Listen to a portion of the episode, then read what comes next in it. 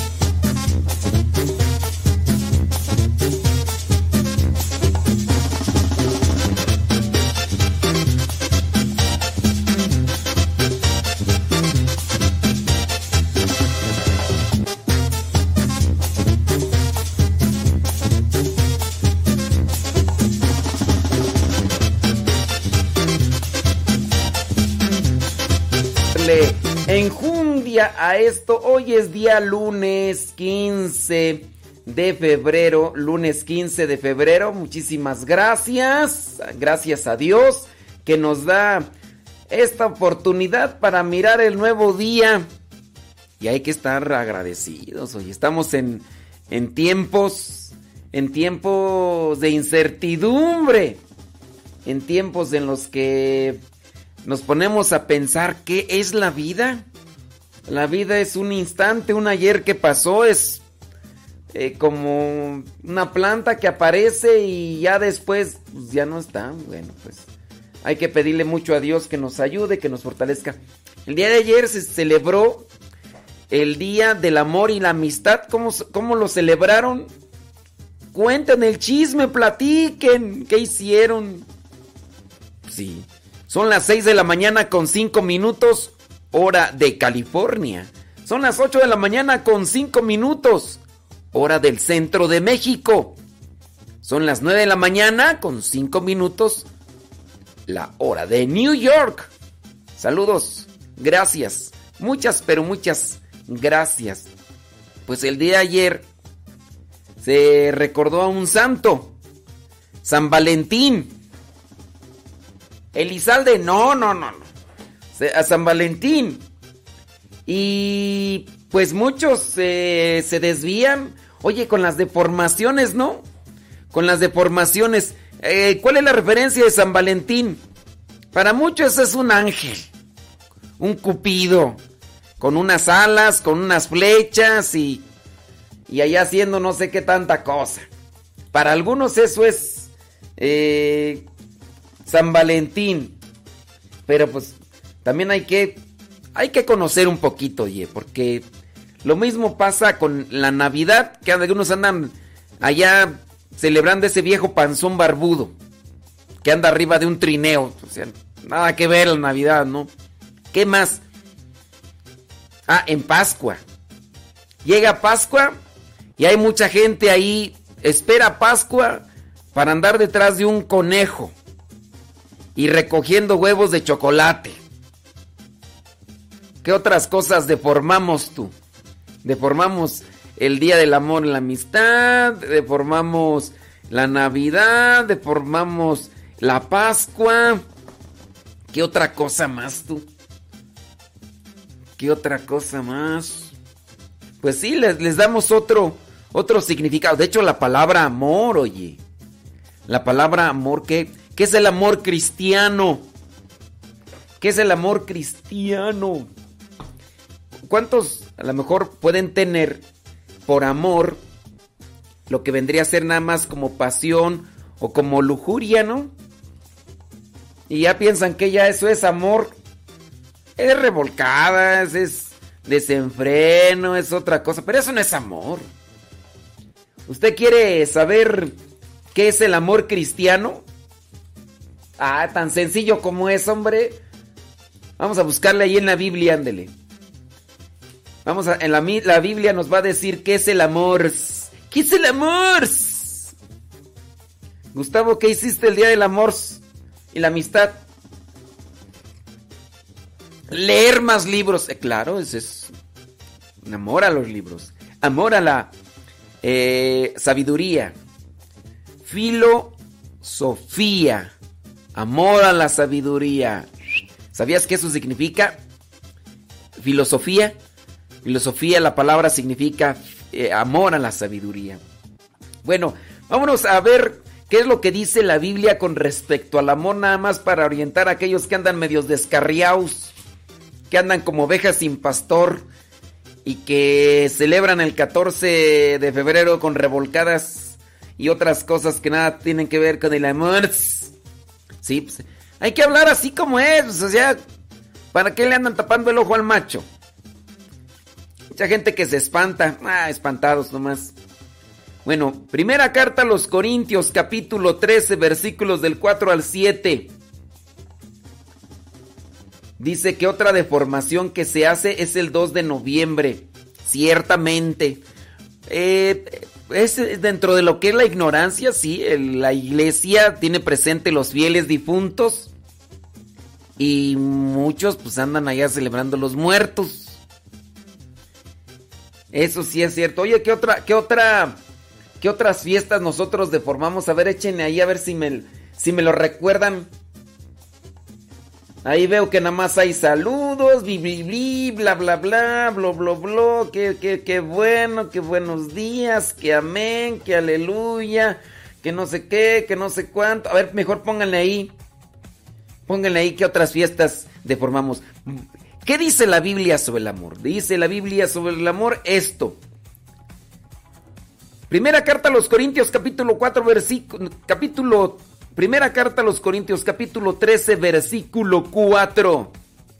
Dice así: Tener amor es saber soportar. Es ser bondadoso.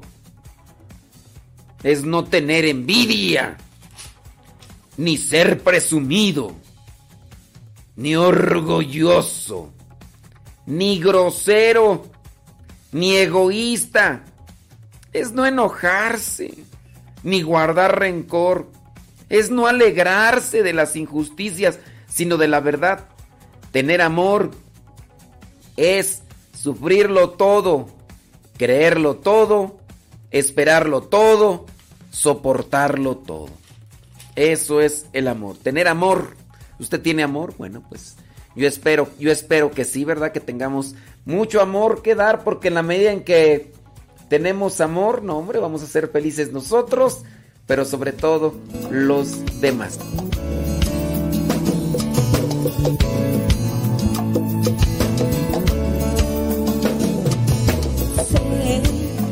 Que hoy yo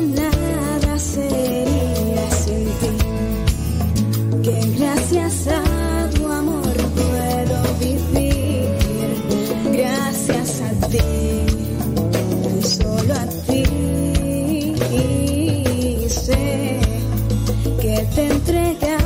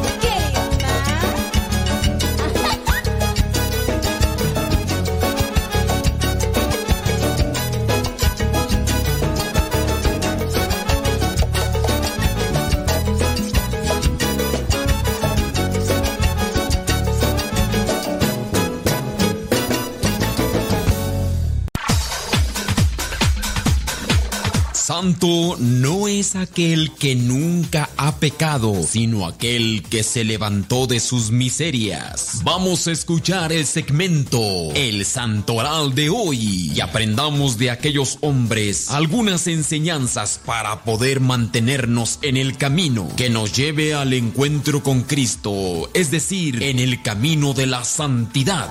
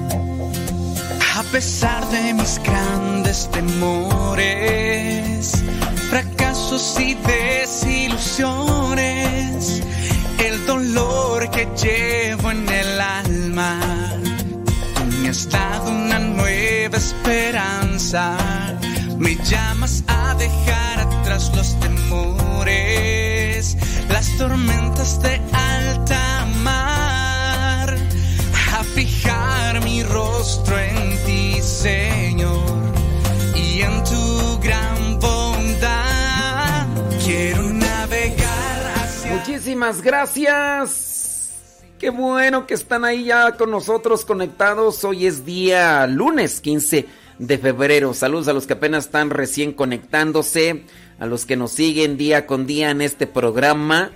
¿Y qué quieren que les diga? Ah, no, pues que Dios los bendiga. Oiga, hace un ratito estábamos hablando sobre el amor. Y de hecho les dimos ese pasaje bíblico para saber y distinguir entre lo que es el amor cristiano qué es tener amor y ahí son las características de la persona que tiene amor. Saludos, gracias a los que nos están mandando mensajes que nos dicen dónde nos escuchan. También díganos qué tipo de fiestas, qué tipo de fiestas hemos deformado, como por ejemplo la del 14 de febrero, Día del Amor y la Amistad, en el que se recuerda a un sacerdote en tiempos eh, allá de los inicios de la era cristiana, cuando se dedicaba a casar a los soldados romanos que se les impedía casarse porque pues, por cuestiones de aquellos tiempos de edad y, demás y después fue asesinado este sacerdote por andar cazando a estos soldados romanos. ¿Qué otras fiestas se han deformado tú y que les hemos dado otra? Ya, ya mencionamos la de Navidad, ¿no? Que se algunos se enfocan más con el viejo panzón ese barbudo que anda arriba de un trineo, que nada que ver, ¿verdad? Algunos dicen, "No, es que San Nicolás, San Nicolás no andaba arriba de un trineo ni vivía en el Polo Norte." Nada que ver, o sea, me tapo un ojo, me tapo otro, nada que ver, o sea, ¿sabes qué? Cómprate un GPS y ubícate, o sea, ¿sabes qué? Súbete un árbol, envuélvete en un capullo y madura, o sea, hello, pues sí, es que hay veces que, que andamos por ahí. ¿Qué otra? La deformamos, la de. Mm, la de Pascua, ¿no? Con el conejo ese. Conejo blanco y los. Y los huevos de chocolate. Bueno. Vámonos el 15 de febrero. Estos amor por Cristo. Capaces es que el amor es darse. El amor es entregarse. Y ahí es donde encontramos Juan 3:16. Tanto amó Dios al mundo que le entregó a su único hijo para nuestra salvación. Tanto amó, tanto amó que lo entregó para que nos enseñara el camino de la salvación. Vamos a ver quiénes son aquellos santos que la iglesia nos presenta como referentes de, amor hacia Jesús y a su reino. El día de hoy la iglesia tiene presente a los santos Faustino y Jovita mártires. Allá de los inicios de la era cristiana, También la iglesia tiene presente a los santos mártires Isicio, Josipo, eh, Romano, Sósimo, Varalo, Varalo, Agapis y Agapis. Ellos allá de siglo IV murieron allá en Siria. También la iglesia tiene presente en Aquitania a Santa Georgina, murió en el siglo VI. En la Galia, la iglesia tiene presente a San Quinidio. Quinidio, el fue obispo, murió en el año 578. La iglesia en Italia tiene presente a San Severo, murió en el siglo IV. La iglesia allá en la Campania tiene presente a San Decoroso, obispo. Murió allá en el año 680. La iglesia en la Toscana tiene presente a San Gualfrido Abad, que murió en el año 765. La iglesia en Suecia tiene presente a San Sigfrido, obispo. Murió en el año 1045. Y por último, la iglesia tiene presente a San Claudio la Colombiere, presbítero. Dice que murió en el año 1682. Es que pareciera ser que es santa, ¿no? Pero es San Claudio la Colombiere. ¿Quién es San Claudio la Colombiere? Dice, el 15 de febrero la Iglesia Católica conmemora a San Claudio de la Colombiere, sacerdote jesuita francés del siglo XVII, eh, quien recibió de primera mano los testimonios sobre las visiones de Santa Margarita María, vidente del Sagrado Corazón de Jesús, Santa Margarita María Alacoc. San Juan Pablo II, quien canonizó a San Claudio en el año 1992, lo presentó como una referencia jesuita, recordando cómo se entregó por completo al Sagrado Corazón, siempre abrazando, abrazado de amor. Incluso practicó el olvido de sí mismo con el fin de alcanzar la pureza de amor y de elevar el mundo a Dios. Nació en Francia en el año 1641. San Claudio era parte de una familia numerosa con siete hijos, cuatro de los cuales se consagraron a Dios, sea en el sacerdocio o en la vida religiosa. Asistió a una escuela de la Compañía de Jesús en su juventud e ingresó a la orden a los 17 años. Como novicio, Claudio admitió tener una terrible aversión al riguroso entrenamiento requerido por la orden, pero el novicio logró incrementar su talento natural y su disposición espiritual, lo que le llevaría luego a hacer un voto privado para obedecer las reglas lo más perfectamente posible. Es decir, que pues él estaba ahí en el noviciado y decía pues que le daba tirria que lo estuvieran mandando. Te tienes que levantar a esta hora, te tienes que acostar a esta hora, te tienes que venir a comer con todos a esta hora, tienes que hacer esto, tienes...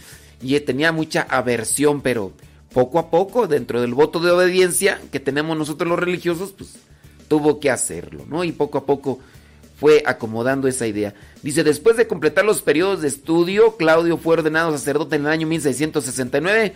Conocido como un gran predicador, también enseñó en la universidad y sirvió como tutor de los hijos del ministro de Finanzas del rey Luis XIV. Eh, en el año 1674 fue elegido superior de una casa de jesuitas en la ciudad de para la Paray Lemonial. En ese tiempo, cuando también fue confesor en un convento de monjas de localidad, Claudio formó, formó, parte en diversos acontecimientos que cambiarían su propia vida y la historia de la iglesia de Occidente. Una de las monjas era Santa Margarita María de Alacoc, quien decía haber experimentado revelaciones privadas de Cristo, instando a la devoción a su corazón dentro del convento. Sin embargo, esta noticia, que el tiempo y la iglesia se encargaría de mostrar que era verdadera, fue recibida con cierto desprecio. Pues eso es lo que pasa regularmente, ¿no? Es que uno sí tiene que tener mucho cuidado. No falta la gente, tú que de repente te llega con que tiene visiones o que se le aparece la Virgen o que que platica directamente con Jesús o que el Espíritu Santo la visita y todo y, y pues no es de que uno diga, ah, sí es cierto, yo te creo fielmente, ¿no? Y dice aquí que en sus inicios, ¿verdad? Cuando esta monja daba a conocer las revelaciones que tenía, pues esas no eran, no, no eran bien tomadas en cuenta, pues, pues es que también igual uno pecaría de ingenuidad de decir, oye, a mí se me aparece la Virgen o se me aparece el Sagrado Corazón y... No, pues está chido. Está bien. No, qué bueno, ¿verdad? No, pues sí, hay que analizarlo tú. Luego hay gente que de repente dice que tiene visiones o que tiene apariciones y demás.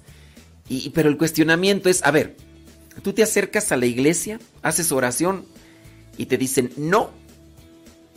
Y tú tienes alguna práctica religiosa o algo así, no sé, algo que le dices no. Y ahí es donde dices, bueno, ¿y, cómo es que se aparece Dios? ¿O cómo es que se aparece la Virgen? ¿O qué es que se aparece un santo? Pues como que ya hay medio sospechoso en el asunto.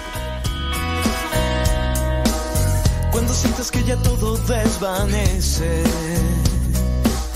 y la oscuridad quiere entrar. Des espacio a la confusión, vive el presente y nada más.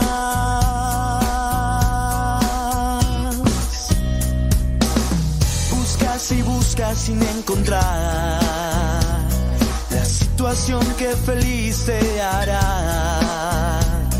No dudes, alza tu mirada, una luz resplandecerá.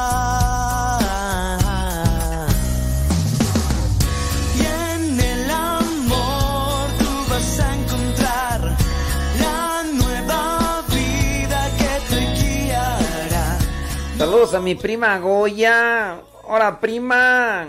¿Qué andas haciendo? Oye, ¿no anda Lupita por ahí. ¿Estás dormida todavía, Lupita? Despiértate. Ya amaneció. Ey.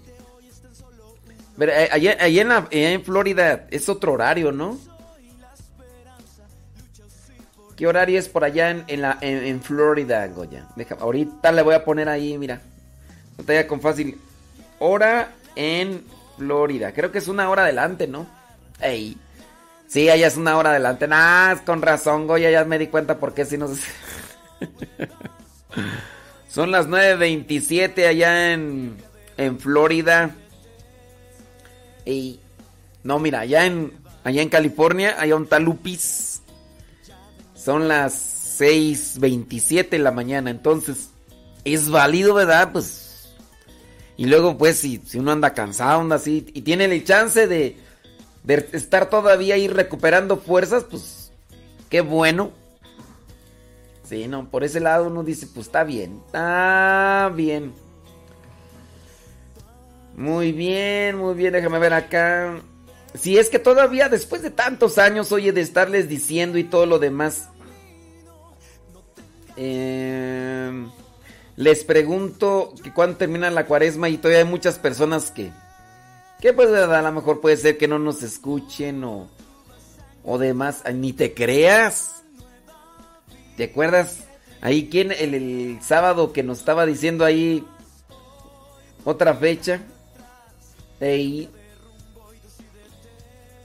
Ándele pues. Saludos, dice, ándele pues, muchas gracias. Los mismos y las mismas. Eso es Toño. Pepito y Flor. saludos. Ahorita vamos a pasar ahí los saludos ahí. Claro que por supuesto que de luego que sí.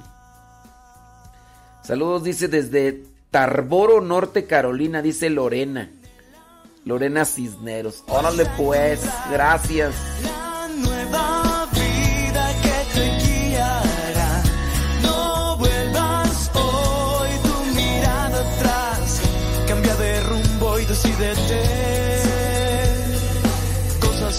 Cosas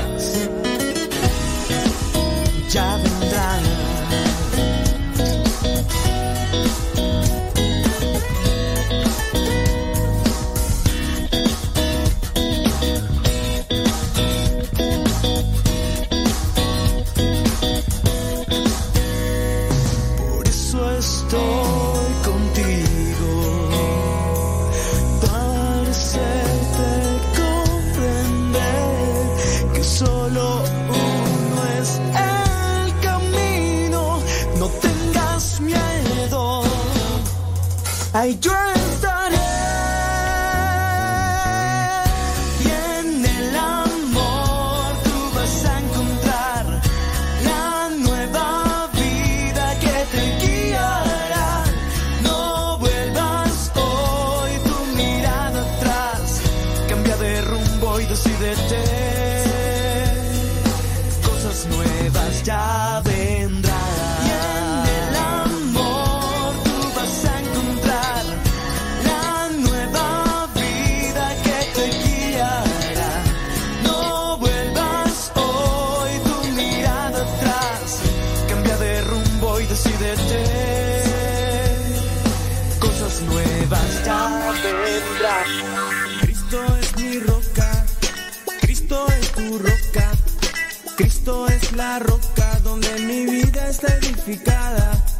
Cristo es mi roca, Cristo es tu roca, Cristo es la roca donde mi vida está edificada.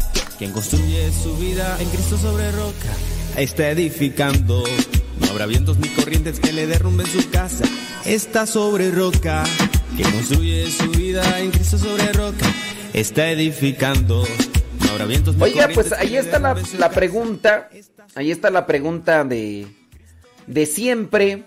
Y que algunos de ustedes ya la tienen muy, pero muy bien asimilada. Pero lamentablemente otros no. ¿Cuándo termina la cuaresma? Pues les voy a dar la opción, ¿verdad? Pues es algo muy repetitivo que ustedes ya, algunos de ustedes que nos escuchan muy seguido ya lo asimilaron. La, la cuaresma termina el domingo de Ramos. La cuaresma termina el jueves santo. Termina el viernes santo. La cuaresma termina el sábado santo. O termina el domingo de resurrección. Es algo que todo el tiempo decimos y repetimos. Algunos de ustedes ya lo memorizaron. Qué bueno, bendito sea mi Dios. Pero hay otros que no. Acá me están dando una fecha que termina en abril. Eh, no sé tú. La verdad no sé. Tendría yo que mirar el candelabro, dijo aquel. Pero no, es que más que terminar en una fecha de así como de abril o marzo, Este, no, fíjate que no. Tú dices que termina el 3 de abril Lorena Cisneros y te has ganado una espantosa X, como decía el famoso Chabelo. No, no, no termina el 3 de abril tú. Lástima. Pero a ver, más, más que irse por el día de, del calendario, es más bien por, por la celebración. ¿Cuándo termina la cuaresma? Domingo de Ramos, jueves santo, Viernes Santo, Sábado Santo o Domingo de Ramos. ¿Cuándo termina la cuaresma? Acuérdense que no se le dice sábado de gloria, es algo con lo que siempre estamos ahí queriéndole recordar a ustedes para que lo tengan presente. Y ya no hagan esas cosas, ¿verdad? Pero bueno, hay gente que todavía por ahí trae ese tipo de cosas. Dice por acá María Eugenia que la cuaresma termina el domingo de resurrección. ¿Usted qué dice? ¿Sí o sí o no, no? Dice saludos por acá, bli, blu, blu, Vamos a ver, ¿cuándo termina la cuaresma? Vamos a ver ustedes qué nos dicen. Dice eh, Ani Verduzco, dice que termina la cuaresma el domingo de Ramos. Piden oración por acá, muy bien. Dice Rosilina González que la cuaresma termina el sábado santo. Porque el domingo es domingo de resurrección, dice. Mm, mm. Mm, bueno, déjame ver quién más por acá. Dice por acá. No, mire, es que me están dando acá fechas. Que el primero, que el segundo de abril, que el tercero de abril, que el cuarto de abril. Wendy Aguilar dice que la cuaresma termina con el domingo de resurrección. Ándele pues, pues ¿Qué más dicen? A ver. Dice por acá, amén, aleluya, gloria a Dios. Andele pues, muy bien, déjame ver. Por acá, saludos, bli bli bli, blu blu blu, bla bla bla. Imelda Faguaga, ay, eso es lo que les digo. Imelda Faguaga, año tras año les digo esto y la verdad, dice Imelda Faguaga que la cuaresma termina el domingo de Ramos. Ay, Jesús. Dice Carmen Foley que termina el domingo de resurrección. Ande pues. Acá dice Eugenia que termina el 11 de abril. No, miren. Dejemos a un lado lo que son las fechas, porque si no ustedes se van a quedar, van a pensar que todos los 11 de abril de cada año se termina. Digámoslo con un acontecimiento en la fiesta o, o celebración o ahí. Yo les estoy dando algunas opciones, es que ustedes están yendo por, ¿Qué otra cosa que digan? Ah, termina, no sé, si dices tú, por ejemplo, el domingo de resurrección que cae en este año. Oiga, por cierto, ¿ustedes saben por qué? Nada más es como, Ya lo hemos dicho aquí otras veces y ya nada más como para recordarle y moverle a la inquietud de usted. ¿Usted sabe por qué la esta celebración de la Cuaresma tiene fecha movible? Y otras veces se los he explicado, ¿verdad? Pero voy a mover a la inquietud, le voy a dar de palos al avispero para que se inquieten. ¿Por qué? ¿Por qué tiene fecha movible? ¿Cuál es la razón de que en ocasiones la Pascua cae en una fecha, cae en otra, la Cuaresma igual cae en otra y en otra? ¿Por qué no tiene una fecha fija? ¿Por qué en la Iglesia Católica no hay una fecha fija? Los ortodoxos sí tienen una fecha fija. ¿Usted se ha preguntado por eso? Dice por acá, eh, dice que termina el día del Señor de la Misericordia, dice Eugenia Vázquez. Dice, no, no, no, dice que termina el domingo de resurrección. Muy bien, amén, ándele pues acá, dale con los amenes pues. Este, ¿qué más tú dice? Todos los años cambian los días con el número de mes. Por eso debemos recordar los acontecimientos. Quién sabe por qué escribían en eso, ¿verdad? Pero. A ver, entonces. ¿Cuándo termina la cuaresma? Oiga, este próximo miércoles ya es miércoles de ceniza. Si ustedes pueden participar, si no. Recuerde que la, la ceniza es un sacramental, es un. Es un eh, compromiso público también de iniciar una, un tiempo de sacrificio y de penitencia. Ese rato me hicieron una pregunta y que se las voy a hacer yo a ustedes, yo ya la respondí, ¿verdad? Pero es una pregunta que me hicieron, qué diferencia hay entre sacrificio y penitencia. Este miércoles ya inicia cuaresma, día de penitencia, eh, días de sacrificio, son 40 días, inicia el miércoles de ceniza. ¿Cuándo termina la cuaresma? Esa es otra pregunta que yo les hago, ¿verdad? Los que ya lo saben, pues ya lo saben, ¿verdad? Y los que no lo saben, pues yo quiero dejarles como quiera inquietud para que, pues que le busquen y, y también suelten la sopa y nos digan cuándo. Dice por acá Lorena Cisneros que termina el sábado santo. Dice Paulina Sosa que depende del año litúrgico. Depende del año litúrgico que tú. Dice, porque cambia el calendario litúrgico, dice Salvador Martínez. Dice Cristiza que la cuaresma termina en Pentecostés. Ándele pues. Dice... A ver entonces... Dice que la. Marisela dice que la cuaresma termina con la crucifixión de Jesús. Ándele pues. Dice Erlinda Paco. Dice que la cuaresma termina el sábado santo porque el domingo es resurrección.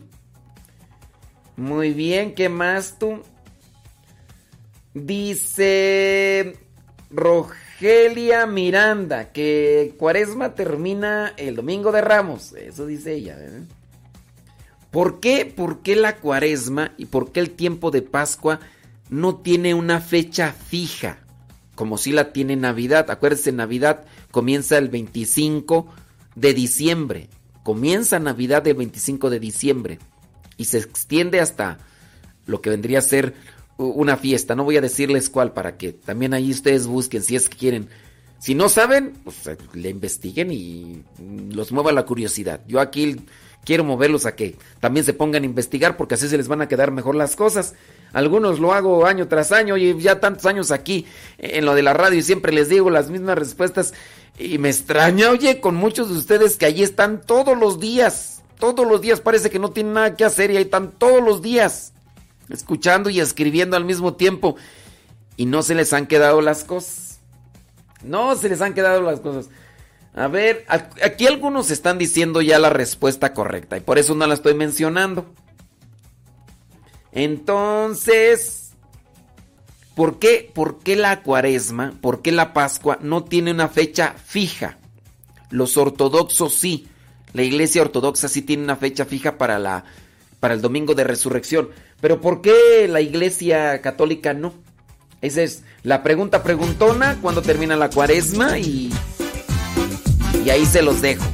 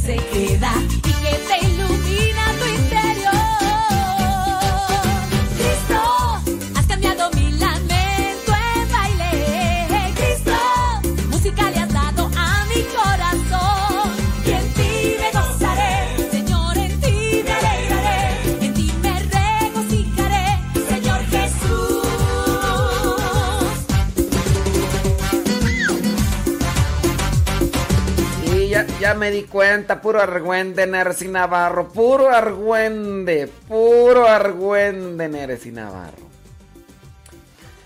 Dice Rosa Mendoza, según yo, termina el domingo de resurrección. Porque el lunes ya es lunes de Pascua. Rosa, ¿y el domingo no es domingo de Pascua? ¿O nomás es domingo de resurrección? Nomás pregunta, ¿verdad? Pregunta. Me parece que no tiene nada que hacer, hombre. Ahí pegadas al Facebook todo el día. Escribe y escribe y escribe y escribe. Pero me dicen que no es que no tenga nada que hacer. Lo, que dice que son dedos veloces. Son dedos de flash. Son dedos de flash. Así era. Ándele. Ándele, pues. Aquí algunos ya me están poniendo. ¿Cuándo termina? algunos ya también me están poniendo por qué, por qué la cuaresma no tiene fecha movible. Qué bueno. Qué bueno. Dice, dice Angélica León que, que la cuaresma termina el sábado de gloria. Sábado santo de gloria. ¡Vámonos pues, hombre! Sábado Santo de Gloria. Ay, Angélica León. Ya tanto tiempo que nos has escuchado, mija. Ahí es mi cuestionamiento, fíjate. Algo no estoy haciendo bien yo. Algo no estoy haciendo bien. ¿Por qué? Algunos están contestando bien, pero no estoy diciendo ahí los que... ¿Cuándo termina la cuaresma? Domingo de Ramos. Jueves Santo. Miércoles. No, viernes. Sábado Santo. Domingo de Resurrección. ¿Cuándo? Ahí, ahí se los dejo. Este gozo es el verdadero, ya lo puedo ver. Se convierte en amor sincero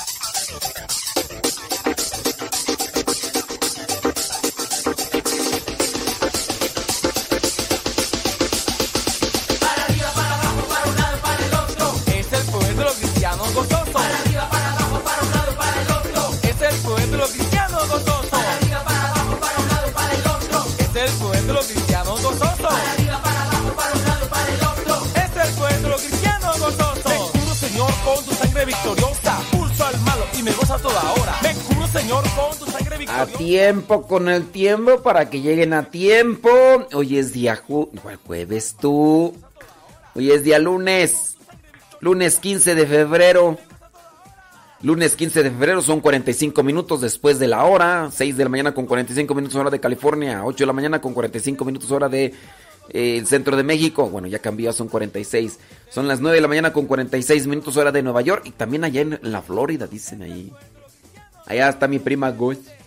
Mi prima Goy. Saludos. Tenemos preguntas. Yo las voy a seguir haciendo porque... Por eso es mi insistencia en hacerle las preguntas. Porque yo puedo darle las respuestas, pero ya cuando ustedes se dedican a investigar, se les puede quedar más. Se les puede quedar más. Pregunta. Mm, ¿En qué fecha termina la cuaresma? ¿Termina el domingo de Ramos? ¿Termina el jueves santo? ¿Termina el viernes santo? ¿Termina el sábado santo? ¿O termina el domingo de resurrección? Algunos dicen que ninguna de esas, que termina en el domingo del Señor de la Misericordia.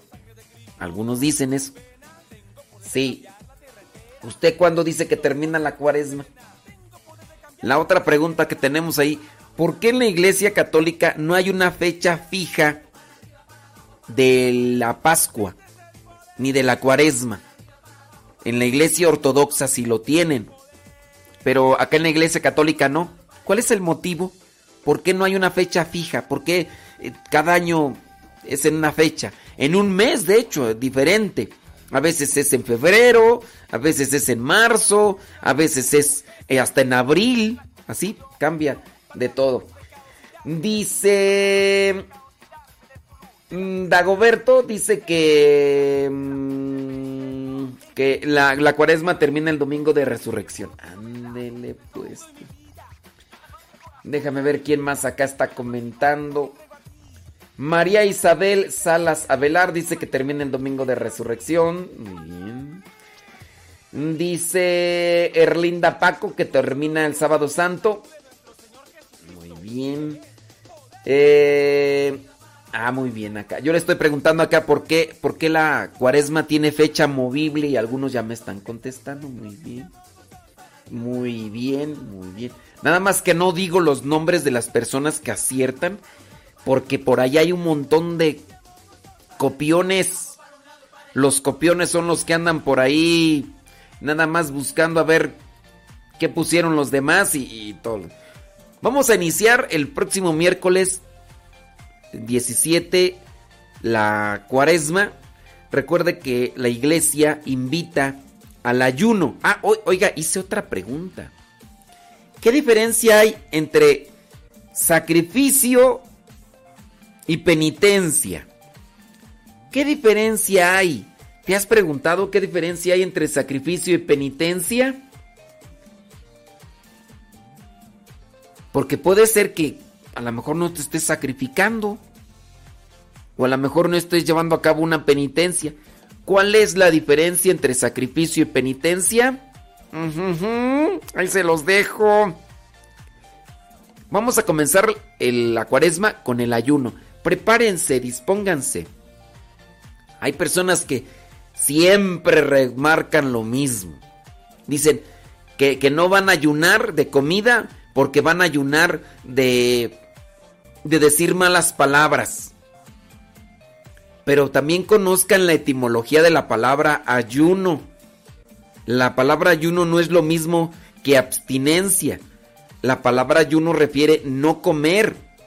De hecho, si tú tomas agua, eso no es como tal un ayuno. Porque la palabra ayuno refiere a aquel alimento sólido que uno lleva al cuerpo. Nada que ver el ayuno de palabras o el ayuno de, de Facebook o el ayuno de no sé, de otras cosas por ahí. Nada que ver ese tipo de referencias. En ese caso es más bien abstinencia. ¿Qué tipo de sacrificios ustedes por ahí hacen? Tengo un conocido que dice que cuaresma tras cuaresma, él durante los 40 días no toma ni una gota de alcohol. no toma ninguna gota de alcohol. Así, porque pues es una persona que regularmente los fines de semana, como trabaja en la construcción, pues le gusta levantar el codo, le gusta empeñar el codo y echarse sus cervezas y todo, y pues también se pone briago y todo lo demás. Y en cuaresma él ofrece esa penitencia. Pues bueno, pues son cosas, ¿verdad? Que, que se van ofreciendo. Algunas de ustedes, algunos de ustedes, lo que hacen es que en cuaresma dejan colgado Facebook. No se meten para nada a Facebook. No se meten para nada a Facebook. Y, avisan, no voy a en cuaresma no voy a estar en Facebook. Si quieres mandarme un mensaje, ya sabes mi número, ya. Pero no voy a estar revisando Facebook. Porque hay personas que pues, tienen esa adicción. La, el tiempo de cuaresma, a referencia de nuestro Señor Jesucristo, es también un tiempo, tiempo de preparación, de discernimiento. De hecho, la palabra cuaresma pues es tomada de ahí de 40 días. El número 40 en la Biblia refiere mucho a esa preparación. Te acordarás, por ejemplo, que son los 40 años del pueblo de Israel caminando en el desierto después de que salió de Egipto para buscar la tierra prometida. Fueron 40 días en los que estuvo Moisés esperando las tablas de la ley allá en el monte. Fueron 40 días también de estar lloviendo en el momento del diluvio. Eh, la palabra, el número 40, entonces es una referencia a la purificación, a la preparación. De hecho, Isaac se casó a los 40 años. Tenía 40 años cuando se casó Isaac. Es decir, se preparó para después ya buscar con quién y se casó. Y así hay muchos, muchos momentos. No como tal refieren así linealmente, son 40 días, así explícitamente, pero es una referencia como tiempo y la cuaresma nos ayuda en ese sentido. ¿Ustedes qué van a hacer durante esta cuaresma? ¿Qué tipo de sacrificio? Neri Martínez, ¿cuál es la diferencia entre sacrificio y penitencia? Neri Martínez, ¿por qué? ¿Por qué la cuaresma no tiene fecha fija en la iglesia? Neri Martínez, si la cuaresma comienza el miércoles de ceniza, ¿cuándo termina? Acuérdense que los dos días de ayuno que, presenta la iglesia es miércoles de ceniza y viernes santo. Miércoles de ceniza y viernes santo. Pero cuando termina la cuaresma, a ver Neri Martínez, vamos a ver tus comentarios, ¿vale? Saludos, dice, la Navidad termina el Día de los Santos Reyes. No. Eh, se termina, dice, el segundo domingo de Pascua. Ay, Eugenia Vázquez, sí. No, Eugenia Vázquez. Ya nos. No, Eugenia Vázquez, no. Dice, la cuaresma termina el domingo de Pentecostés. Ándele, pues. Dice por acá, la cuaresma termina el domingo de resurrección. Ay, Imelda Faguaga. Ya te dije que no, Imelda Faguaga. No me estás escuchando, ¿verdad, Imelda Faguaga? Ay, Imelda Faguaga, ya no me estás escuchando. Dice, la cuaresma termina con el domingo de Ramos y la Navidad con el bautismo de Jesús. Bueno, con la Navidad y el bautismo de Jesús si estás en lo correcto. La otra no. Mm, ay, Juanita Lázaro. Neta, Juanita Lázaro, esta es mi preocupación. Algo no estoy haciendo bien. Dice Juanita Lázaro que el eh, la cuaresma termina con el sábado santo. Juanita Lázaro, algo no estoy haciendo bien. ¿Cuántos años tienes de escucharnos, Juanita Lázaro? Todos los años hago estas mismas preguntas. Todos los años. Ay, Imelda Faguaga ya le cambió. Dice que el sábado de Pascua, con la vigilia pascual. Sábado de Pascua, ¿eh? Ya no es sábado santo, ya ya le. ¿Digo no digo la, respuesta? No, yo pienso que no la voy a decir. Ahí la voy a dejar en la incertidumbre. Mañana vamos a seguir con esto, a ver qué. A ver qué sale. Pues si es que, oye, Dios mío.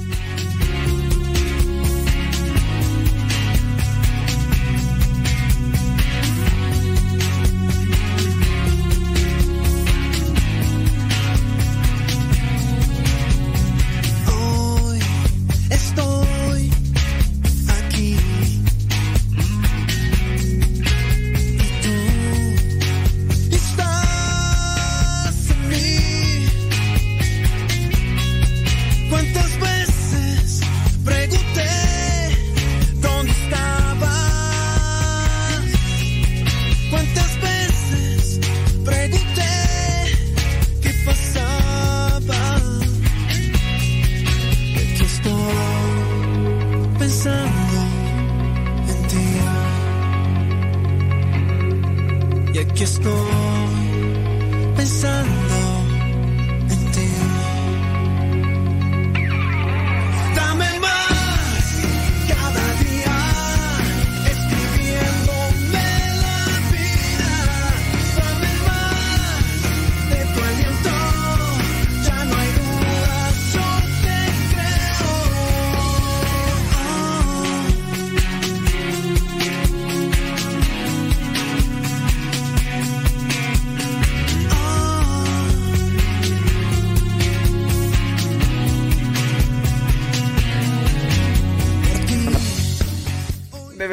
Juanita Lázaro. que Algo estoy haciendo mal, Juanita Lázaro.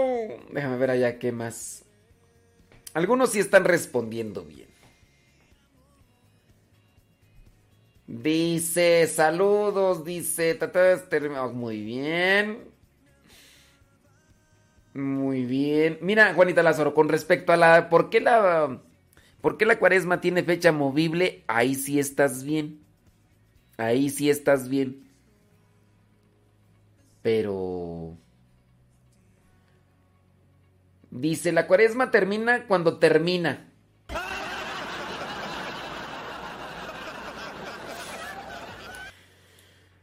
Ay, Jaime Vázquez. No, y deja de eso, dice Jaime Vázquez. Dice, la cuaresma termina cuando podemos volver a pistear.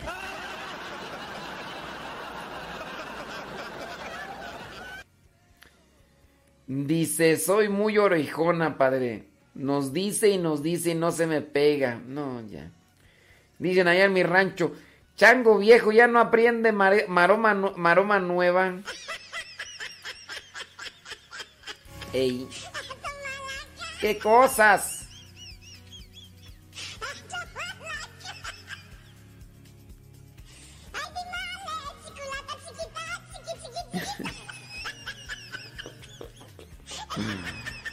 Marbella Cortés dice que termina el domingo de resurrección. Dice. Dice Carmen Foley. Es la primera vez que lo escucho. Muy interesante su programa. Qué bueno.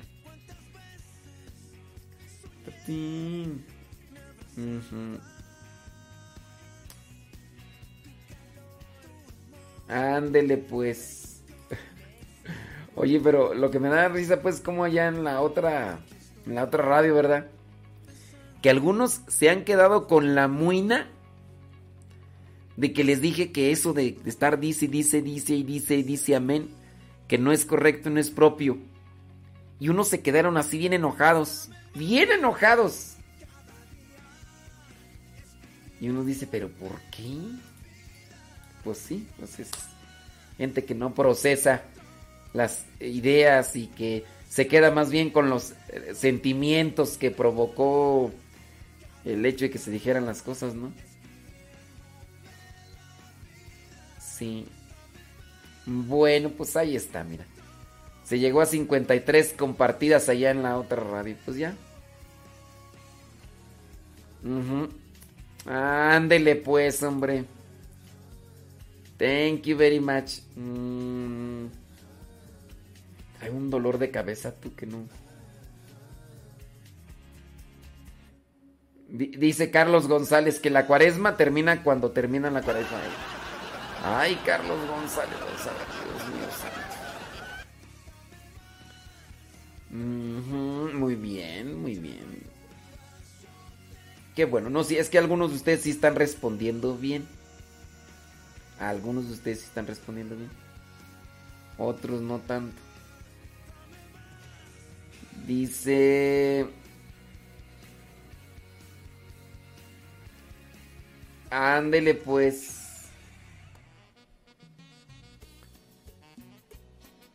Dice, no se enfade, recuerde que somos como niños, dale, dale, dale hasta que aprendemos. Si se trata de... ¿De qué? Gursdar. Gursdar, ¿qué es Gursdar? Es una palabra allá en Indonesia, ¿en dónde?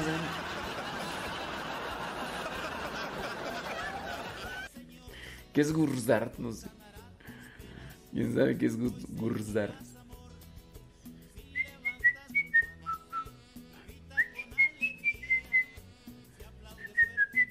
Ay, Isma Martín está piensa y piensa y dice que no le atina.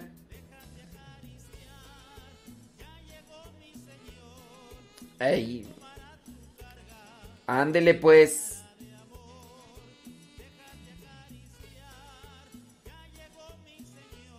¿Cuál es la diferencia entre sacrificio y penitencia? Unos me están respondiendo mucho lo de cuándo termina la Navidad y bueno, fue nada más así como una referencia, ¿verdad? Pero algo no estoy haciendo bien. Dice Juanita Lázaro que tiene cabeza de teflón. Dice que ya, ya tomó el curso de liturgia como tres veces y no se le pega. Santo Dios, Juanita Lázaro. No, no. Pues, no, Juanita Lázaro. Mm. Efectivamente. Dice cada, cada quien. Sí, algunos están haciendo, están dando bien la respuesta, ¿eh? Algunos sí. Otros, otros no. Ande pues.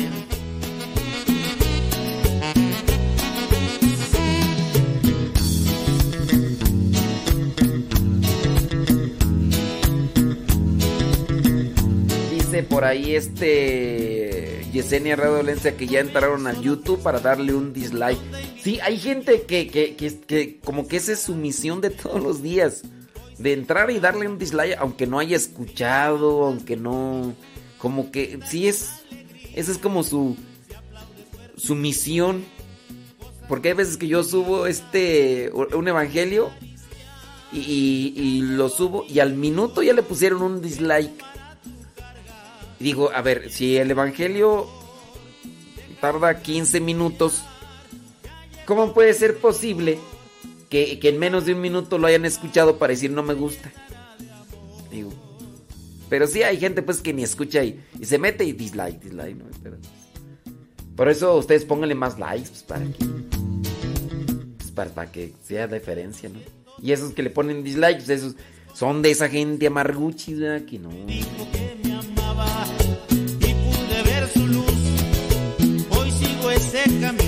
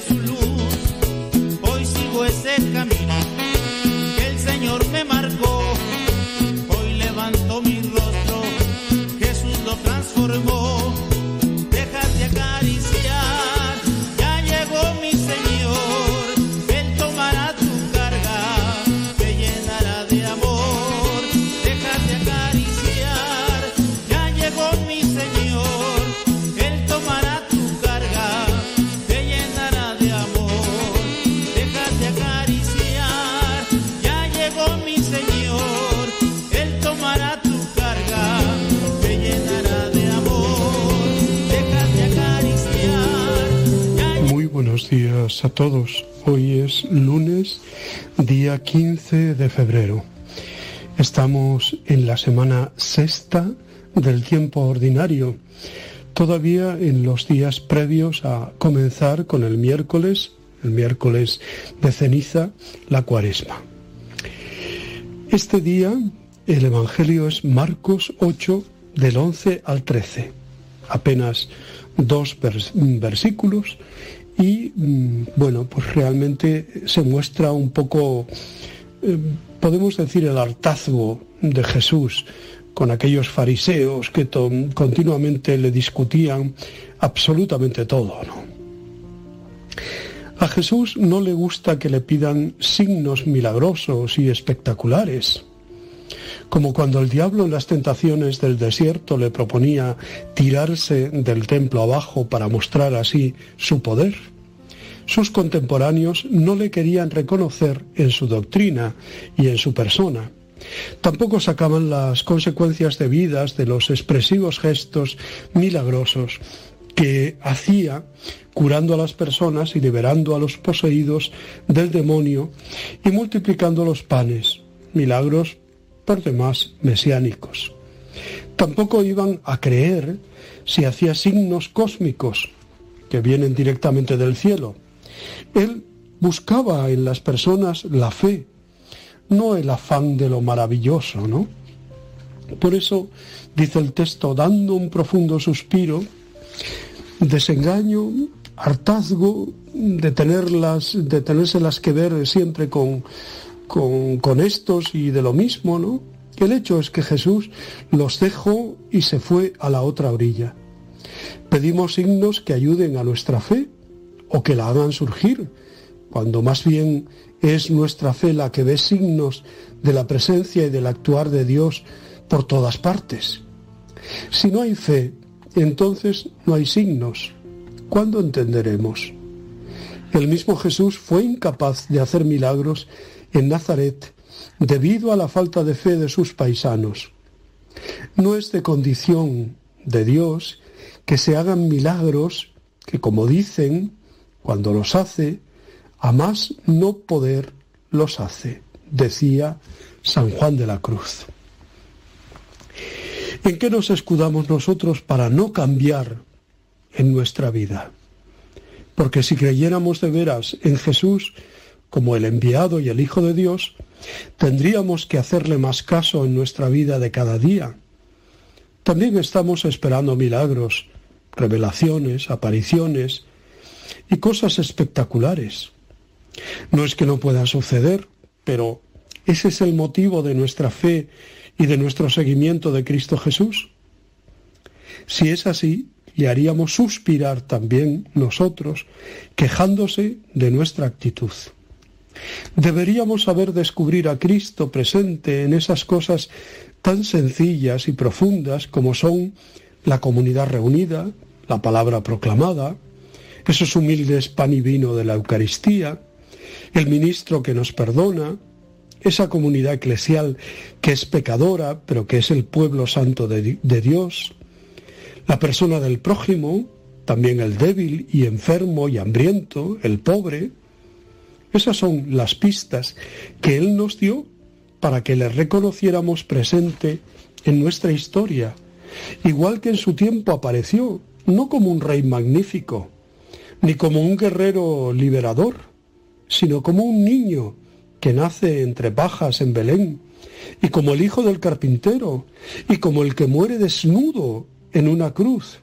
También ahora desconfía él de que esta gente pida signos del cielo y no los sepa reconocer en los signos sencillos, humildes de cada día. Por eso que el Señor nos abra nos abra realmente eh, los ojos, ¿no? Nos abra los ojos del corazón para descubrirle realmente presente, para verle, ¿no? Para verle en esos en esas personas sencillas, ¿no?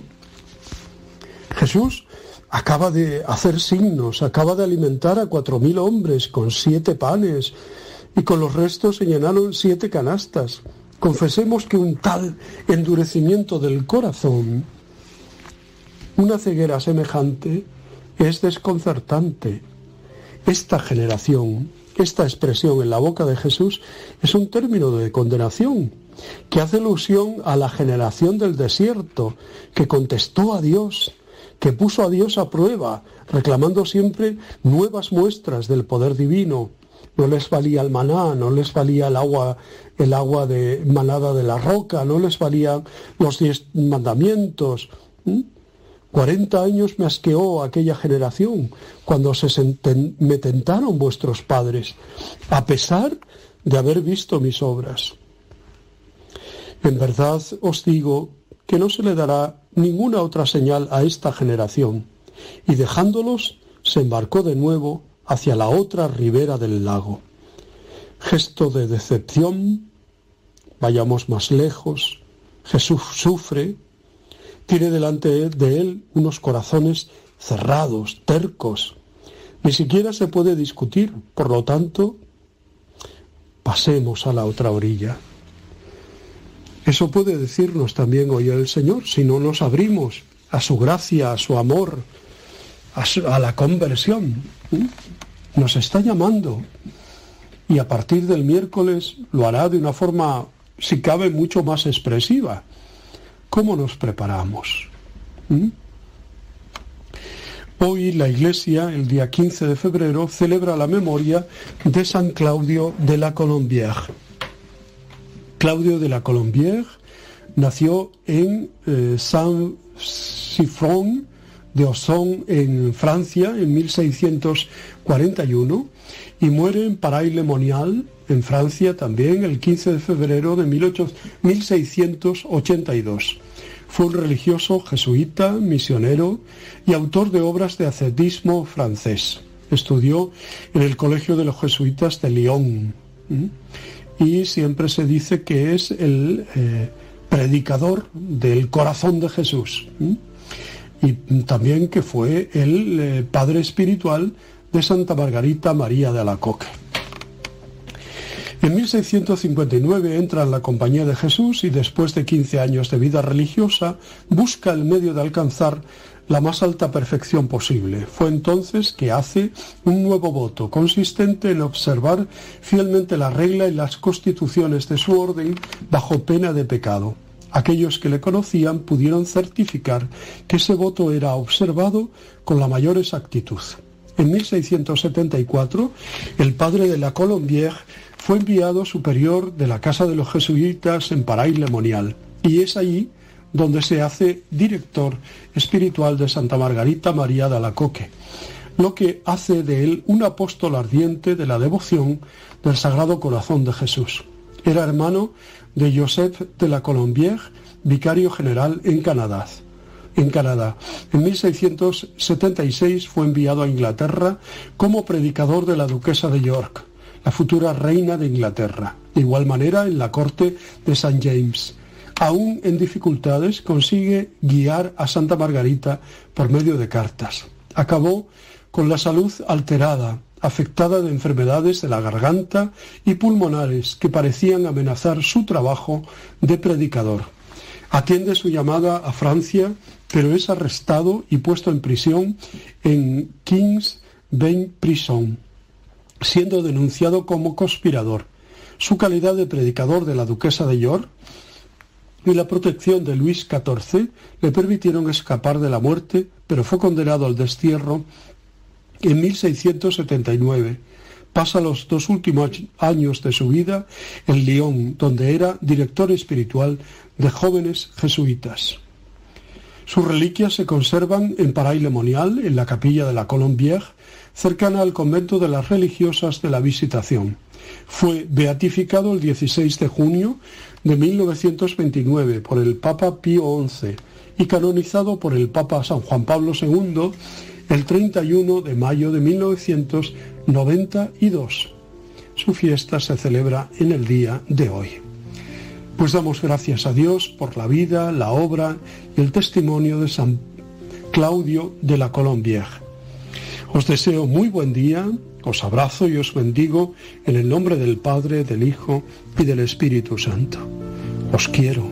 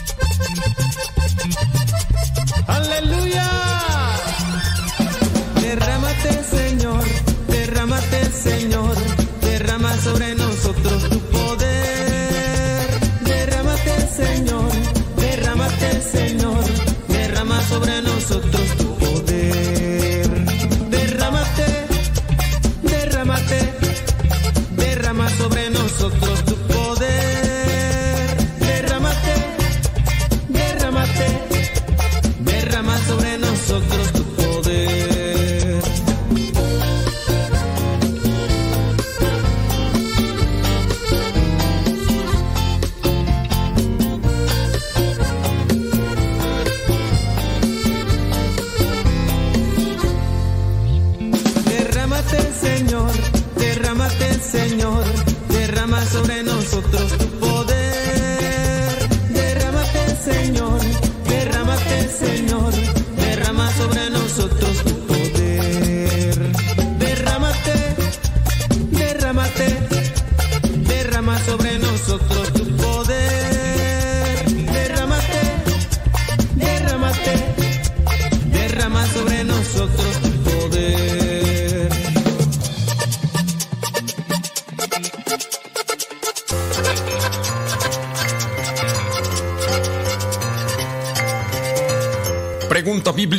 El día de hoy para que pongas mucha atención, así que ahí va.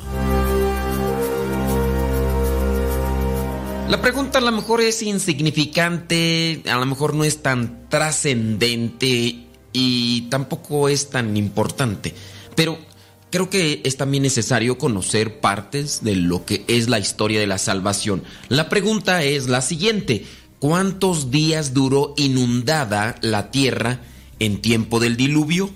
¿Cuántos días duró la tierra inundada en tiempos del diluvio? ¿Duró 40 días? ¿Duró 100 días? ¿O duró 150 días? ¿Cuántos días duró la tierra inundada en tiempo del diluvio? ¿40 días? ¿100 días? ¿O 150?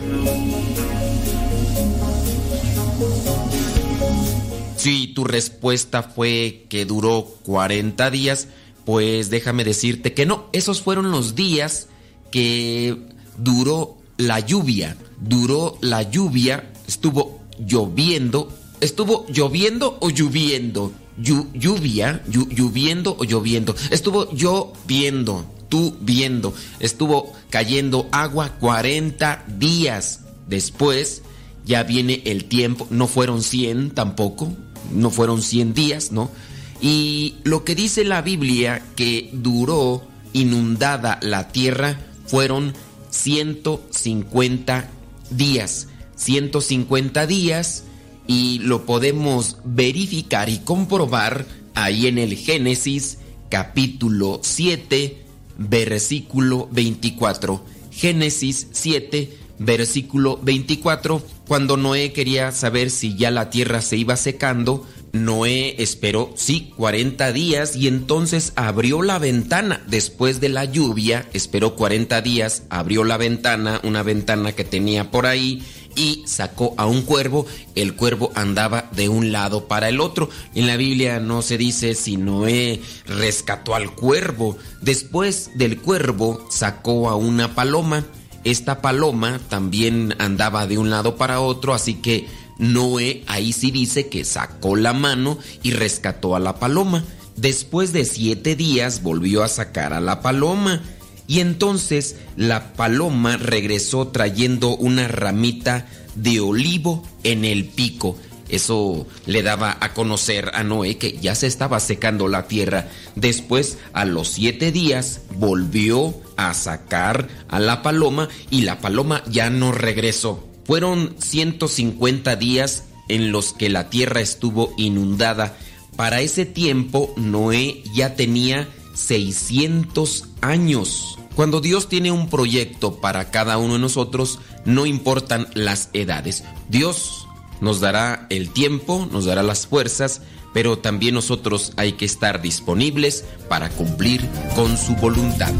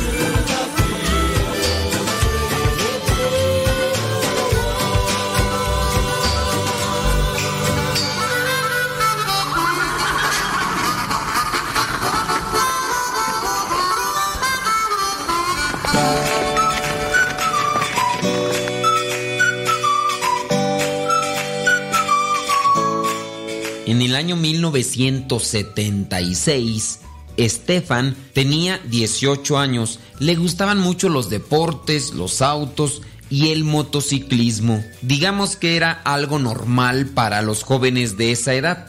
Un día se arriesgó a hacer un vuelo en una ala delta de una manera novedosa Tengan presente que la ala delta es como ese papalote gigante y abajo del papalote se enganchan las personas. A este artefacto se le llama ala delta. Regularmente se avientan desde lo alto, ya sea de una colina, de una montaña, y con las corrientes de aire pueden deslizarse hasta llegar al llano. Pero Estefan pensaba en algo muy pero muy novedoso. Enganchó esa ala delta a un automóvil y después el automóvil arrancó de manera que fue jalando el ala delta para después soltar la cuerda que sostenía al ala junto con el automóvil. Aunque estaba prohibido, él estaba dispuesto a surcar el cielo de Gotemburgo que es la segunda ciudad en importancia de Suecia. Cuando logró surcar los aires, comprobó enseguida que el ala delta empezaba a perder sustentación. Se encarama hacia adelante conteniendo los nervios hasta que logra agarrar uno de los cables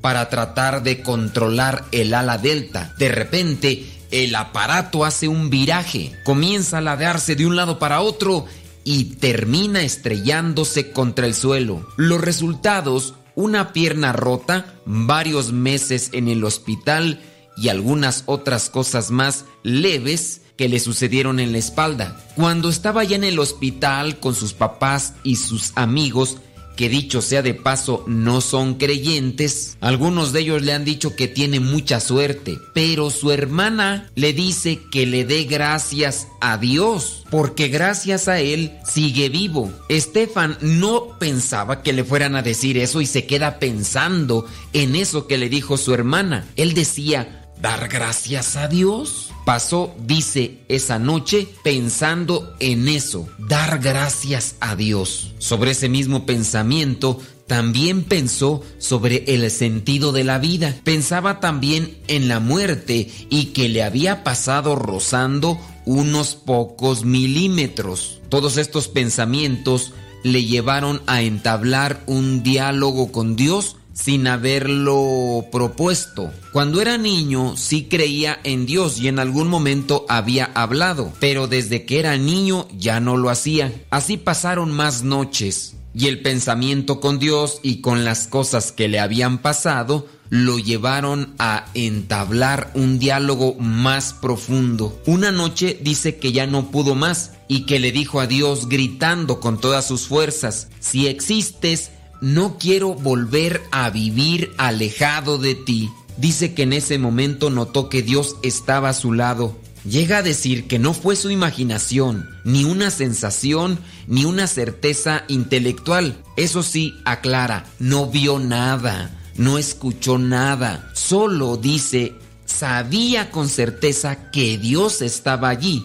Sabía que no era una alucinación. Esa presencia le proporcionó una paz interior que dice le ha servido para guiar su vida desde ese momento. Al pasar los años y tras rezarlo, pensarlo y decirle a Dios que quería vivir junto a Él, llegó el momento. Inicialmente se planteó la posibilidad de ser un pastor luterano, pero algunas situaciones que pasaron en su vida allá por el año 1981 hicieron que ingresara en una comunidad protestante de inspiración franciscana. Él no tenía mucho conocimiento ni acercamiento con los católicos, pero en esta comunidad protestante de inspiración franciscana, su vida comenzó a transformarse y a medida que fue conociendo las enseñanzas de San Francisco,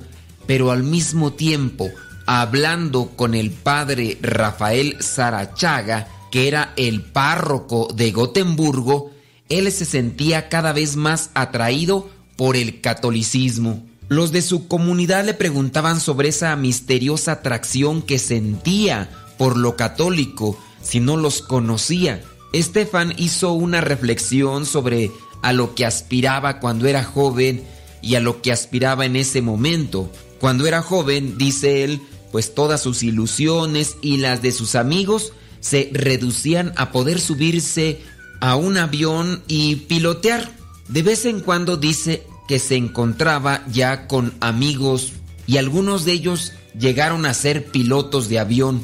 Y en las pláticas pues se daban lo que eran las aficiones, recordaban amistades pasadas y cuando llegaba el momento hablaban de Dios. Dice que se ponían muy serios cuando llegaba el momento de platicar con Dios, pero que Él les decía que nuestra existencia se dirige hacia los cielos, hacia los cielos más altos. Su acercamiento con la Iglesia Católica y con todo lo que se fue dando en torno a su comunidad dio como resultado la integración de aquella comunidad protestante, pero con inspiración franciscana.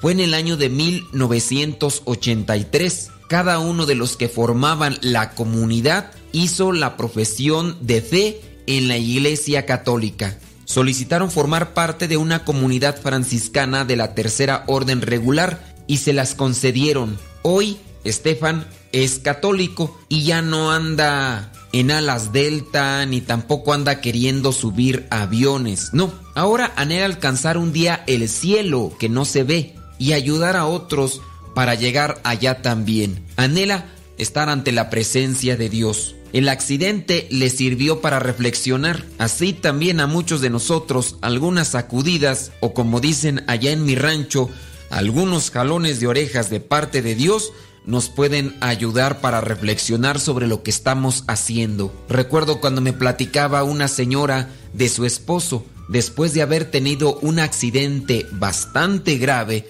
por andar en la borrachera y aquellos días que duró en el hospital, también le hicieron reflexionar sobre su vida y su relación con Dios. Esa señora me platicaba que también su esposo se había acercado a Dios a partir de aquella situación difícil que le había pasado. No esperemos a que lleguen estos momentos para reflexionar sobre nuestra vida y nuestra relación con Dios. Si nos esperamos mucho, puede ser que sea demasiado tarde.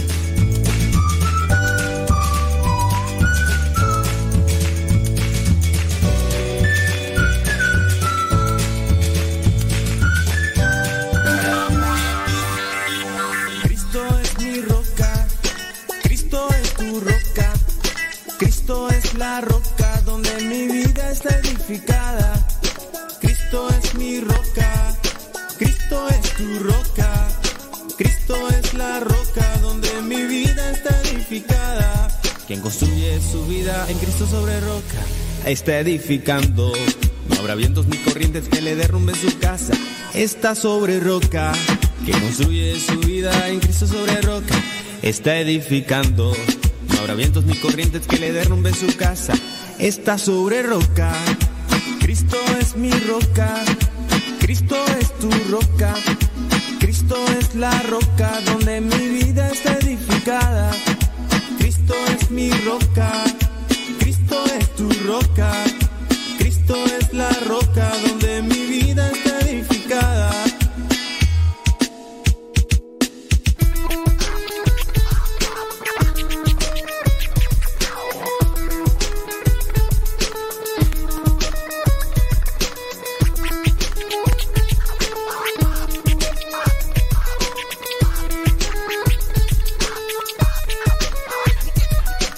y practica mis palabras, dice Cristo.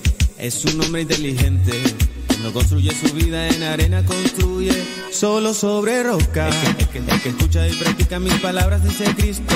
Es un hombre inteligente. No construye su vida en arena, construye solo sobre roca. Cristo es mi roca. Cristo es tu roca. Cristo es la roca donde mi vida está edificada. Cristo es mi roca, Cristo es tu roca, Cristo es la roca donde mi vida está edificada. Escucha sus palabras como hombre inteligente, construye en la roca con buena simiente la arena en tu vida es lo falso, fracaso. Tienes que luchar, tienes que luchar. Vida nueva, Cristo tu roca te dará. Si sientes tristeza, temor, debilidad, con Cristo tu roca tengo su fortaleza y paz. Cristo es mi roca, Cristo es tu roca. Cristo es la roca donde mi vida está edificada. Cristo es mi roca, Cristo es tu roca. Cristo es la roca donde mi vida está edificada.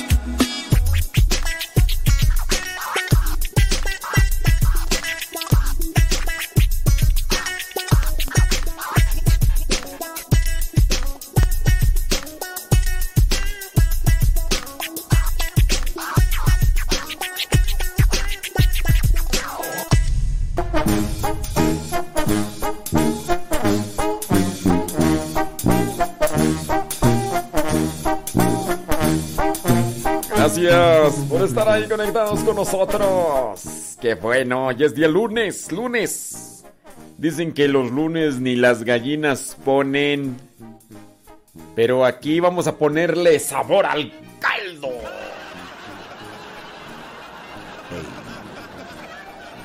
Gracias, muchas, pero muchas gracias. Déjame ver por acá comentarios.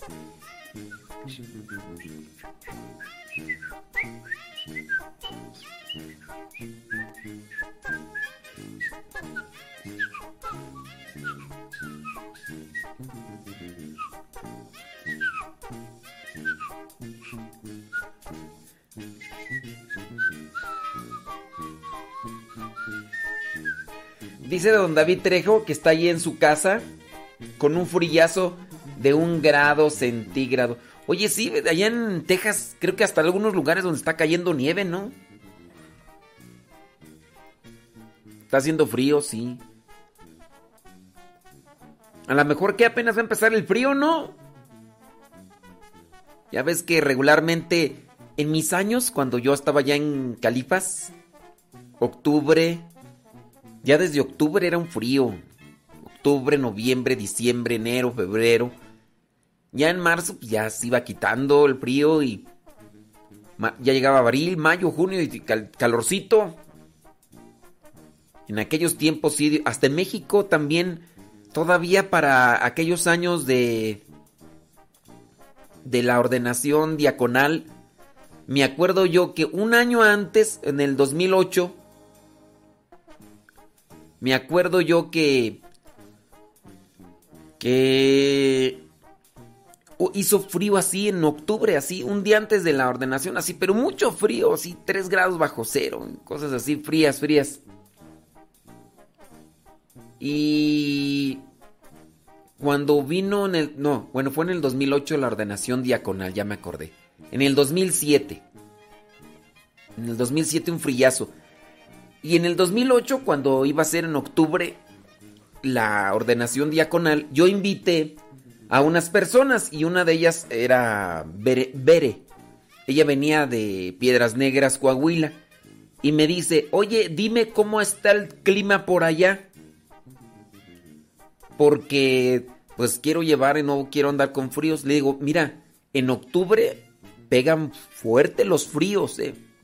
No, pues ella se trajo todo el ajuar. Se trajo todo el ajuar de ropas. Y luego, pues ándale que, que ese día de la ordenación diaconal no estuvo tan frío. De hecho, hacía hasta un poquito así de calor hacía un poquito de calor y, y ya después ella me echaba en cara, me dijo, tú nada más me hiciste venir acá con un montón de cosas, ¿no? Que hacía un montón de frío. Le dije, Vere, el año pasado en octubre hizo un frillazo. Y, y ahorita, Vere, yo no tengo la culpa, Vere. No tengo la culpa, veremos, yo no sé quién es. Oye, nuevamente Marta Juan Torres nos está pidiendo oración sus sobrinos están enfermos con ese mugre virus, ese mugre virus que ah, cómo nos está dando lata. Ya ves que su hermano hace poco falleció y pues más familia que ha fallecido. Entonces ahora los sobrinos, los hijos de, de su hermano, el que falleció hace unos cuantos días, pues también están así en situación difícil.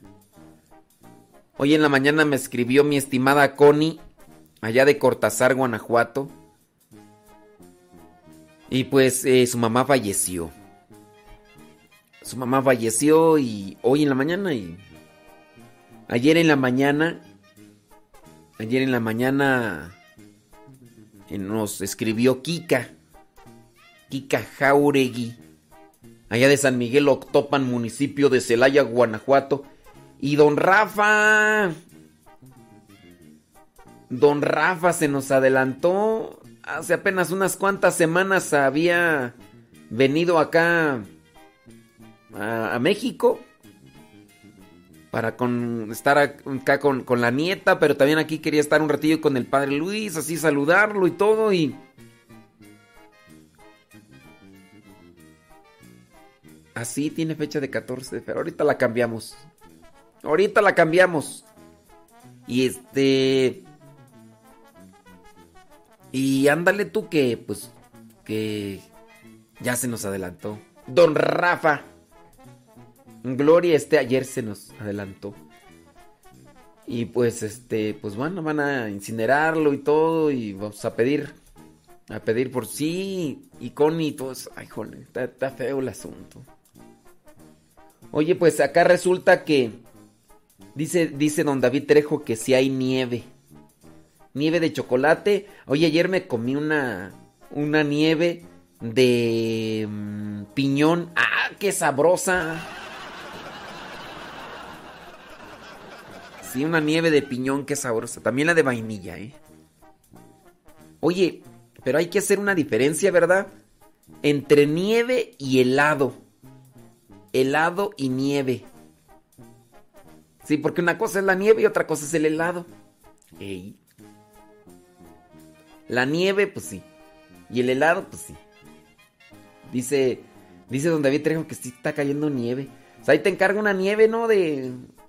Mejor un helado. Es que me gusta, ya me, ya me di cuenta que me gusta más el helado. La nieve me gusta el napolitano. Pero el helado mejor, mejor, mejor. Oh, pues, pues es que... Que distinguir. ¿Cómo anda tu familia allá en San Miguel Octopan, eh, don David Trejo? Se acordarán que hace unas semanas también este, eh, por cierto, don Rafa en paz descanse, era de ahí de San Miguel, San Miguel Octopan, municipio de Celaya, Guanajuato. Hace unas semanas falleció la mamá de Alfredo.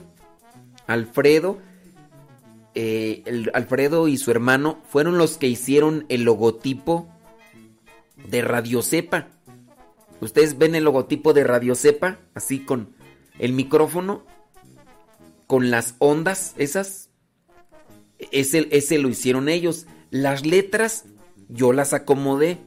Estuve buscando algún logo así y ya encontré el logo y todo y nada más que hice el cambio, el cambio de Radio Cepa porque eh, y lo que hice fue cambiar, por ejemplo, la A, la volteé y es así como se ve como si fuera Radio Cepa. Entonces es un logo original, ese de Radio Cepa, las letras. Ese es un, un logo original, Radio Cepa. Y, pero Alfredo fue el que nos hizo el micrófono junto con su hermano. El micrófono con las ondas esas y, quedó chido. Quedó chido. Radio Cepa. Entonces, este... La mamá de Alfredo también murió. En paz descanse, ¿verdad? La señora Borrego y, y pues nos estuvieron pidiendo también pues mucha... Mucha oración y pues sí. Hace poquito también la, la mamá de, de Erika Erika y, y de, ¿cómo se llama su hermana tú? Esmeralda. De Erika y de Esmeralda. Ellas las conocía ya en Saltillo y, y pues la mamá estuvo ahí en la lucha. En la lucha estuvo y pues pues falleció, ¿verdad? Y Está, está difícil, pero pues sí. Dice don David Trejo que su familia está bien. Sí, porque te, pregunto pues porque conozco San Miguel Octopan y me llama, eh, me preocupa pues porque es un lugar pequeño, no es muy grande, ¿verdad? Pero es un lugar pequeño y se han dado este tipo de fallecimientos muy cercanos, entonces, pues sí, es, es preocupante, ¿no? Entonces ha de haber por ahí eh, contagio, mucho contagio porque, pues de una de otra manera y, y hasta eso, o sea, sí se toman las medidas necesarias y todo, pero qué bueno que tu familia está bien, bendito sea mi Dios. Y ándele, pues bueno, pues ahí está eso. Ay, Dios mío, pues hay que, hay que ponernos en manos de Dios, oiga. Hay que ponernos en manos de Dios y... Además. Oiga, vamos a... Voy a compartirles una... Mm, la humilía que hice el día sábado. El día sábado en la noche. El día sábado en la noche. Ey, sí, esa merengues tengues. Así que ahí va la homilía. La homilía del sábado en la noche. ¿Para panes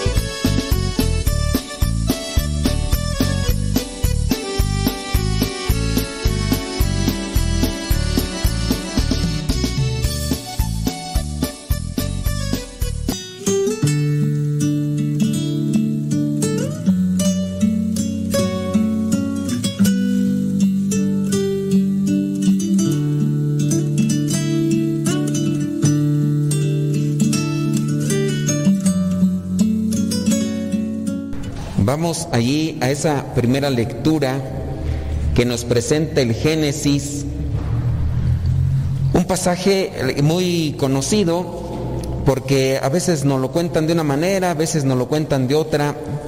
Es un acontecimiento sin duda que nos viene a dar una revelación y también eh, una instrucción sobre la vida, sobre el pecado, sobre las consecuencias del pecado. Y a pesar de que es algo que se encuentra aquí escrito, son cosas que no aprendemos o, que no asimilamos. Si las aprendemos, eh, no las ponemos en práctica, que eso creo yo es lo que nos hace falta a nosotros para crecer, para madurar en la vida, poner las cosas en práctica. Tenemos quizá muchos años y aprendemos muchas cosas y las tenemos presentes, pero el hecho de no poner en práctica la palabra de Dios nos hace deficientes, nos hace distantes de lo que es verdaderamente la enseñanza de Cristo, a pesar de que la sepamos. Eh, se nos presenta lo que vendría a ser el reflejo del pecado. Con el pecado siempre queremos o mentir o justificarnos. Nos preguntan, ¿hiciste esto? No, no lo hice. Por querer tapar quizá nuestra debilidad.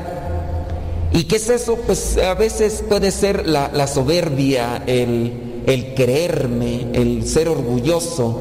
Aparento ante los demás tener una postura, una imagen y cuando el pecado descubre mi fragilidad, quiero seguir aparentando eso que no soy y por eso miento. O en su caso, como lo hemos visto hoy en la primera lectura, me justifico las, dos formas sin duda son equivocadas, porque eh, aunque la justificación no sea una mentira, es una evasión de la responsabilidad. Y al evadir la responsabilidad o la consecuencia del pecado, simplemente quiero limpiarme, eh, quiero eh, salir libre de, de mis faltas y de mis errores. ¿Por qué? Porque eh, me creo perfecto, me creo mejor que los demás y esto no tiene por qué ensuciarme, así que o invento o me justifico. Y yo creo que cada uno de nosotros dentro de su historia, dentro de la misma vida, tendrá alguna caída, tendrá algún defecto que hemos querido tapar y nos han descubierto o han supuesto que andamos en ese tipo de, faltas y, buscamos por ahí cómo encubrir o cómo salir libres y, no salir raspados de esta situación. Eh, la palabra de Dios también nos invita a ser valientes y, afrontar las cosas donde hemos caído, reconocer eh, las faltas y afrontar las consecuencias. No tenemos por qué andarnos escondiendo, de, las consecuencias ni de las responsabilidades. Hay que aceptar, creo que también la palabra de Dios nos invita a eso, a la aceptación de nuestras fragilidades, pero para superarlas, no para justificarnos. Así soy, una justificación muy recurrente, así soy, así me porto, así actúo, tantas cosas, ¿no? Dice en, la confrontación que tiene Dios con, con Adán, anda por ahí buscándolos. Y ya entonces en el versículo 10, escuché que andabas en el jardín y tuve miedo porque estoy desnudo, por eso me escondí. Entonces Dios le preguntó, versículo 11, ¿y quién te ha dicho que estabas desnudo? ¿Acaso has comido del fruto del que te dije que no comieras? Génesis 3, versículo 11. Ciertamente ya ellos incluso se habían hecho algo, ¿no? Para cubrirse de lo que habían ellos descubierto como su desnudez. No es necesariamente que, que andaban desnudos. En el versículo 7 en la, lectura anterior eh, nos mencionaba ahí que, que habían hecho, dice, en ese momento se les abrieron los ojos y los dos se dieron cuenta que estaban desnudos, entonces cosieron hojas de higuera y, y se cubrieron con ellas. Pero ahora, eh, cuando los anda por ahí buscando Dios, ¿dónde estás? ¿Dónde estás? Pues ya empiezan a decir, es que me escondí porque me di cuenta que, que andaba así, pero ya se había cubierto con, con las hojas, ya entonces la mentira, la mentira y la justificación.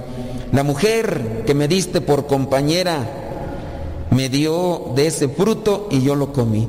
Siempre echarle o buscar culpables, esa es otra de las cuestiones, buscar culpables, la justificación, echar mentiras. Queremos echarle la responsabilidad a otros, pues tú, ¿para qué no te cuidaste? Pues tú también para qué empezaste, pues tú y, y no asumimos nuestras culpas, no, no asumimos nuestros errores. Creo que es algo muy repetitivo en nosotros. Eh, a veces eh, esto se llega a dar en un ámbito o en otro, ya sea en el, laboral, en el escolar o, hasta en la cuestión familiar, también aquí en la iglesia. Se le dejó a cierto hermano que hiciera algo dentro de la iglesia y no lo hizo. Y buscará a quién echarle la culpa. No, pues es que nada más yo, porque a ver, no le dicen a los otros. O, siempre yo, siempre yo. Y querrá que esa responsabilidad también se descargue en los demás. Hemos actuado así también nosotros recientemente, ahora cuando ya estamos más avanzados en esta vida. Siempre buscamos echarle la culpa a los demás ya después en el versículo 13 dice entonces Dios el Señor le preguntó a la mujer, ¿por qué lo hiciste? Y se replica en ella, ¿no? También el mismo defectillo. Comienza a echarle la culpa a la serpiente. La serpiente me engañó y por eso comí del fruto. Bueno que aquí ya Dios no le preguntó a la serpiente quién, sino pues por ahí busca a ver quién, a quién, quién echarle la culpa, pero pues ya viene la, consecuencia del pecado.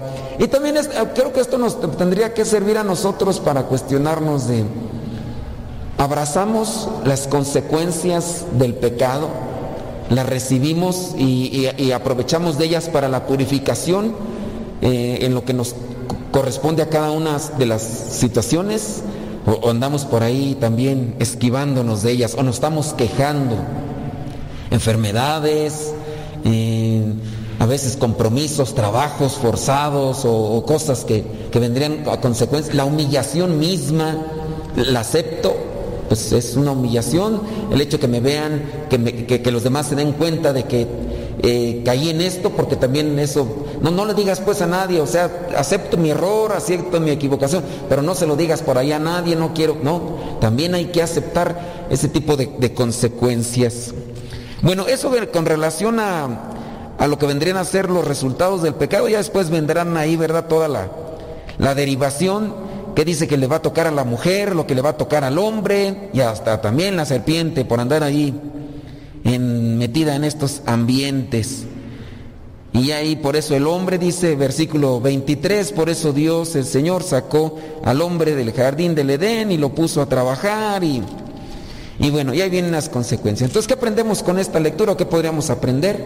Es no dejarnos llevar por las cosas fáciles, no mentir, no justificarnos, no evadir responsabilidades, no echarle la culpa a los demás en mis actos malos y desviados. Aprender y corregirnos a pesar de que esto es algo que pasó hace mucho tiempo, pues se repite todavía en la actualidad. Vayamos al Evangelio. En el Evangelio hoy Marcos nos presenta este momento de la multiplicación de los panes. Y dice ahí en el versículo, capítulo 8, versículo 1, dice, un día en que de nuevo se había juntado mucha gente y no tenía nada que comer, Jesús llamó a sus discípulos y les dijo, siento compasión de esta gente porque ya hace tres días que están aquí conmigo y no tienen nada que comer. Creo que este, eh, estos dos versículos nos podrían ayudar muy bien para fortalecernos ante la tentación. ¿Qué hace falta? ¿Por qué caemos en pecado? El pecado es un ensimismamiento. Cuando nosotros nos enfocamos solamente en nosotros, viene el egoísmo y no pensamos en los demás, no, pensamos en las debilidades, necesidades o fragilidades de otros y estamos solamente enfocándonos hacia nosotros y buscamos eh, la satisfacción, buscamos la apetencia y, y nos dejamos llevar por eso. Tanto así que sin darnos cuenta vamos a estar ya envueltos en una tentación que nos va a llevar al pecado.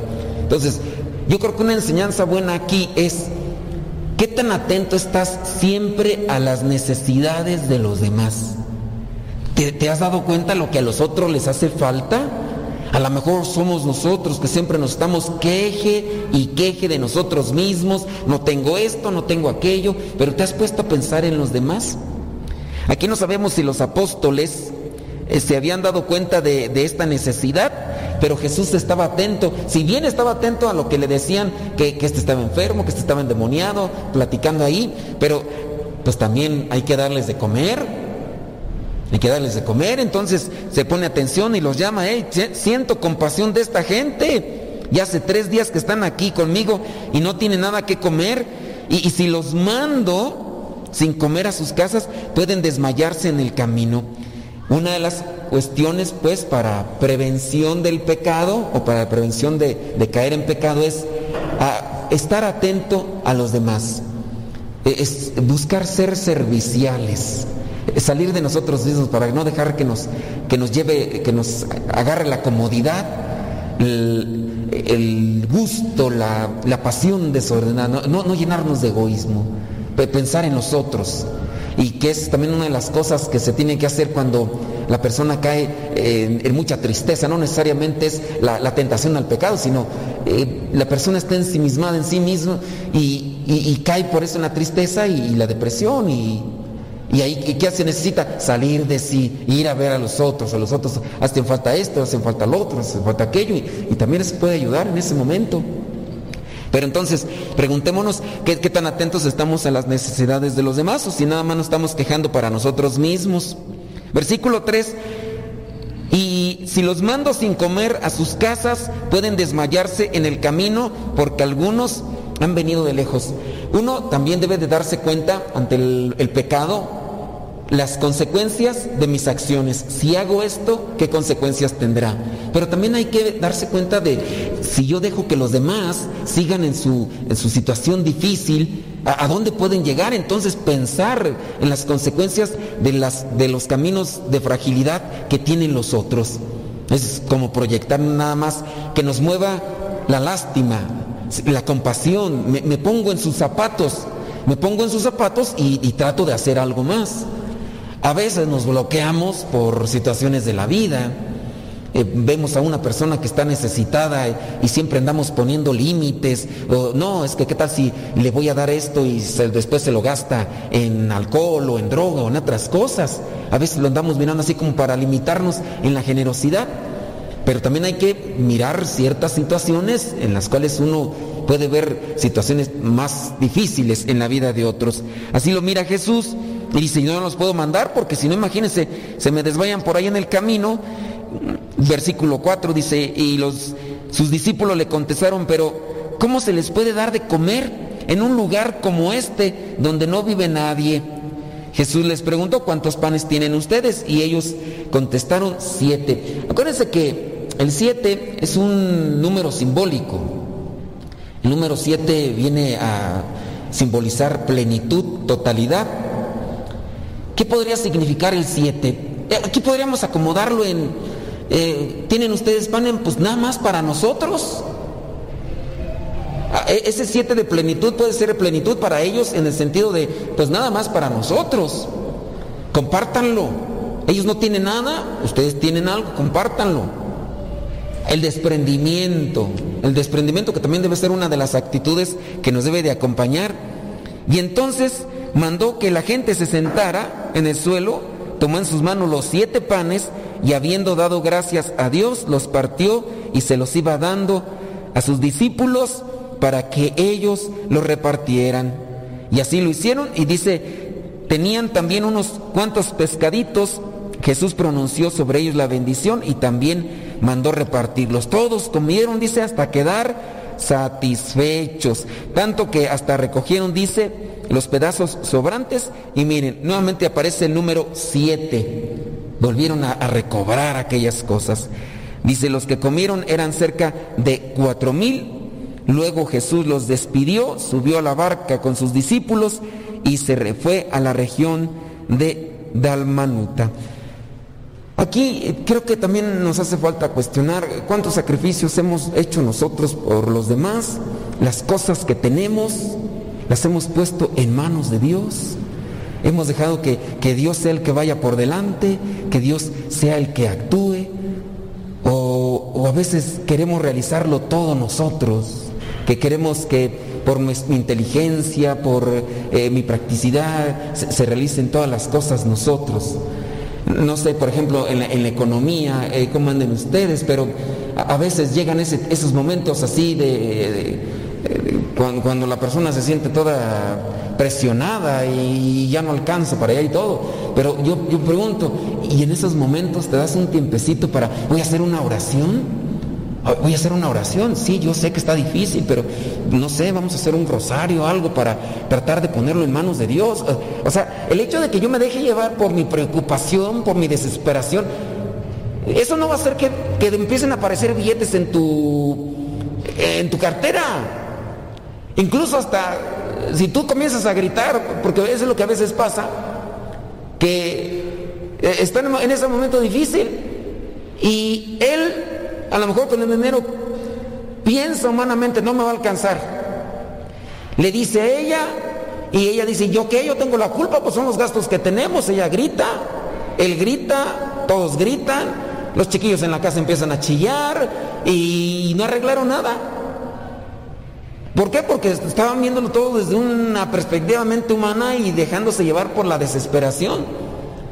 Y aquí es también donde la palabra de Dios nos ilumina para que pongamos las cosas en manos de Dios. Ustedes van a decir, ¿y a poco después del rosario me van a empezar a aparecer ahí los billetes en, la cartera? Pues no, pero muy posiblemente lo que va a suceder es que tú te tranquilizas y analizas mejor las cosas y las posibilidades que puedas tener en tu vida para poder obtener lo que vendría a ser una solución a tu problema. Pero empieza el grito, empieza el reclamo, empieza el reproche, eh, empiezan todas esas cosas y, y luego ya hasta después yo he sabido de casos donde están este, este, tipo de cosas y tantos están desgreñando que al final hasta se separan y, de, una, de una cosita mínima hicieron una tempestad y un huracán y, y ya salió todo por la borda. ¿Por qué? Porque la, gente o nosotros mismos no ponemos las cosas en manos de Dios. Pero ¿cómo lo vamos a entender? Hasta que hagamos la experiencia. La palabra de Dios aquí no está nada más para recordarnos lo que sucedió y ya, qué bueno, ah, no, pues eso era Jesús. Pues también está una invitación a nosotros para que hagamos la experiencia con Él. Las situaciones difíciles, ¿cuáles pueden ser esas situaciones difíciles que te están asfixiando ahí en tu casa, en tu familia, de las cuales piensas que ya no hay salida? Pues menos va a haber salida si comienza la gritadera y todo, y empiezan como Adán y Eva. Yo no sé, no sé ustedes cómo se lo imaginan, pero yo sí me imagino ahí cuando Dios le estaba diciendo, a ver Adán, pues la mujer que me diste, ella fue la culpable. Pues yo, yo, no le quería hacer caso, pero ella empezó allí a decirme y no, y no, terminaba de hablar y pues yo tuve que hacerle caso porque para que se callara, porque ya ves cómo hablan esas mujeres, gritonas. Y ya después también, ¿cómo, ¿cómo, diría la mujer? Pues es que esa mendiga víbora que tengo ahí no es la suegra, pero la víbora, representación, ahí la tenía y me dijo y... Y así, yo, yo sí me imagino ese tipo de pleitecitos que se dan entre ustedes, no, porque ustedes son santos y virginales, sacrosantos puros. Ustedes eh, destilan miel, destilan dulzura, destilan paz. Ustedes no, no se gritan en su casa, no se desgreñan, no se mientan la madre, no, nada, nada, nada de eso. Ustedes pura paz, pura, pura belleza, ¿verdad? Ustedes no. Pero hay gente afuera, allá afuera, allá afuera, ustedes no. Los de allá afuera son los únicos, esos gritones, esos amargados, esos que se reclaman, que se reprochan. Y, y así como, como Adán y Eva que estuvieron ahí. Imagínense qué pasó después de que se fue Dios. Imagínense qué, qué le dijo la mujer a, Adán. Ustedes no se imaginan el pleito así como, eh, imagínense que yo voy a la casa de alguno de ustedes que estaban ahí deschongando y el esposo le echa a la esposa, le, echa la culpa a la esposa y la esposa le echa la culpa a la suegra, digo, a la serpiente y, y así. ¿Qué va a pasar ya cuando yo deje la casa de ustedes? Si es que voy yo así, trato de conciliar ahí el asunto pues la suegra le va a echar la culpa a la mujer y la mujer le va a echar la culpa al esposo y ahí quién sabe qué va a pasar. No ponemos las cosas en manos de Dios. ¿Qué es lo que nos pasa? ¿Qué, ¿Qué situación difícil te agobia en tu vida? ¿Qué te hace falta? ¿Te hace falta pan? ¿Te hace falta amor? ¿Te hace falta caridad? ¿Te hace falta cariño? Que la esposa le reclama cariño al esposo, pero se lo reclama, el cariño se lo reclama gritando le, reclama, es que tú no, tú no estás en la casa. Y pues, pues, ¿cómo voy a estar en la casa? Fíjate cómo estás grite y grite, neurótica. Pues así que estés en la casa, ¿cómo voy a estar aquí en la casa? ¿Qué, qué, le, qué es lo que, que, necesita? ¿De qué están carentes? Aquí habla de pan, de pescados, de comida, pero en la casa de qué están carentes. Uno puede tener carencias de muchas cosas, es que necesito cariño, necesito que me tiempo, necesito amor. Mañana se va a celebrar el Día del Amor y la Amistad. ¿Cómo lo van a celebrar en su casa? Mm. Viniendo a misa. Mm. Con esas caras de chupamirto que traen. el amor ya no sabe ni qué es. ¿Y saben qué es el amor? Ustedes piensan que el amor es el puro, el, chucuchuco, eso no es el amor. Esa es pura pasión, pura lujuria, que sí es parte de lo que vendría a ser de la relación, pero eso no es amor. El, amor es respeto. El amor es entrega, es amor sacrificio. Una de las formas más representativas del amor en la Biblia la tenemos en la primera carta a los Corintios capítulo 13 versículos de 4 a 7. Conocidísima. Y espero que también se la sepan. Y más que se la sepan, que la vivan. Que la vivamos, dijo el otro, porque no nada más el amor es para la relación de pareja, porque eso es lo que muchos piensan. Piensan que el amor y la amistad nada más es para las parejas, para el chucuchucu. ¿Sí saben qué es el chucuchucu? ¿Quién sabe los que estén casados aquí, ya que están medios cascabeleados? ¿Quién sabe si se agarrarán de la mano? Ya ni se agarran de la mano, ni se dan un besillo, ni nada, ya, ya ni saben ni qué es el amor. Pero yo les invito para que busquen primera carta a los Corintios capítulo 13 versículos del 4 al 7. Ahí refleja lo que es el amor cristiano y eso es lo que se debería celebrar. De hecho, los orígenes del 14 de eh, febrero, día de San Valentín, se recuerda a un sacerdote que andaba casando a las personas que en aquellos tiempos tenían prohibido casarse porque decía el, imperio romano que si se casaban entonces iban a disminuir en su entrega a los soldados, entonces por eso no permitía que se casaran y este sacerdote anduvo casándolos ahí escondidas, aquellos que sí querían entregarse como matrimonio. Y ya después lo descubrieron y bueno, eh, lo, lo mataron. Pero entonces, ¿qué es el amor?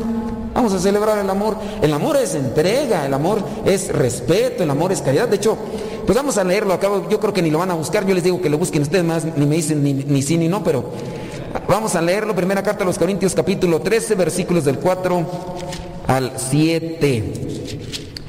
Dice así, pongan mucha atención. Bueno, espero que pongan atención. Dice, tener amor es saber soportar es ser bondadoso, es no tener envidia, ni ser presumido, ni orgulloso, ni grosero, ni egoísta, es no enojarse ni guardar rencor, es no alegrarse de las injusticias, sino de la verdad. Tener amor es sufrirlo todo, creerlo todo, esperarlo todo, soportarlo todo. Ahí está, ¿qué es el amor? ¿Y qué debería de ser en cada uno de nosotros? ¿Qué nos hace falta en la casa? ¿Qué les hace falta en su casa? ¿Tienen esto ustedes, los que son pareja, los que son matrimonio, tienen esto? ¿Respetan? O todo lo contrario, no, es, no son presumidos, no son orgullosos, no son groseros, no son egoístas, es no enojarse. ¿Ustedes todavía se enojan? Es no guardar rencor, es no guardar rencor, no ser rencorosos. ¿Cuántos de ustedes de repente se enojan y duran hasta una semana, 15 días sin hablarse? Algunos hasta a veces un año, dos años sin hablarse. Y ahí los chiquillos son los mensajeros en la casa. Dile a tu pa, dile a tu ma, ahí te dejo esto. Y he sabido de algunas personas ¿verdad? que guardan ahí el rencor hasta por años. Entonces, ojalá y nosotros veamos nuestra necesidad y, que y esa necesidad la pongamos en manos de Dios. Él es el que hace el milagro en las manos de Jesús, de qué estamos necesitados y, no dejarnos llevar por la situación que se dio en la primera lectura donde el problema de Adán y de Eva.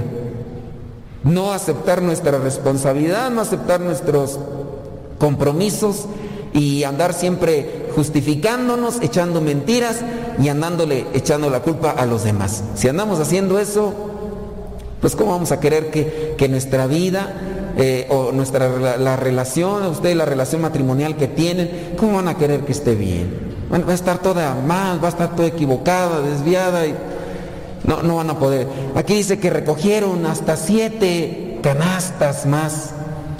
Eso también se puede dar en la situación del matrimonio. Si se pone todo en las manos de Dios, no solamente les va a hacer bueno a ustedes, sino hasta van a tener para compartir.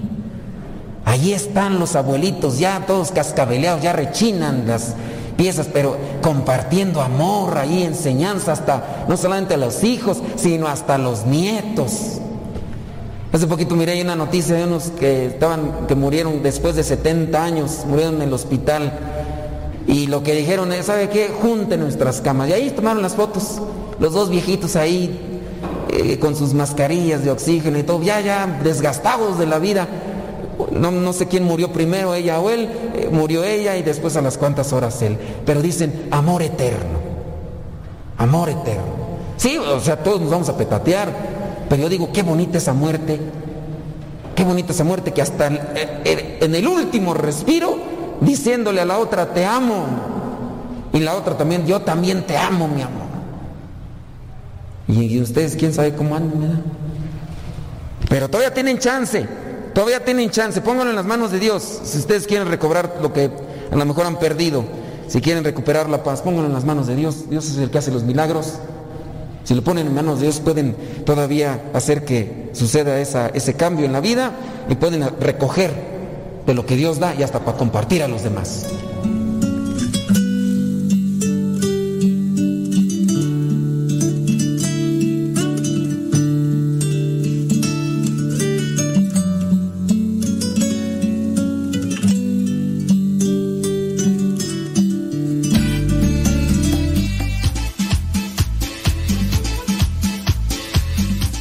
Padre Modesto, mi nombre es Alma Sanabria y Dios me levantó de un cáncer. Lo escucho acá en Dallas, Texas. Dios lo bendiga.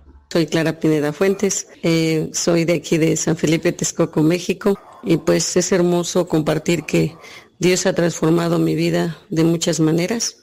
Esa persona gritona, respondona, rezongona, tanto como hija, como esposa, como madre, Dios me ha transformado ese carácter.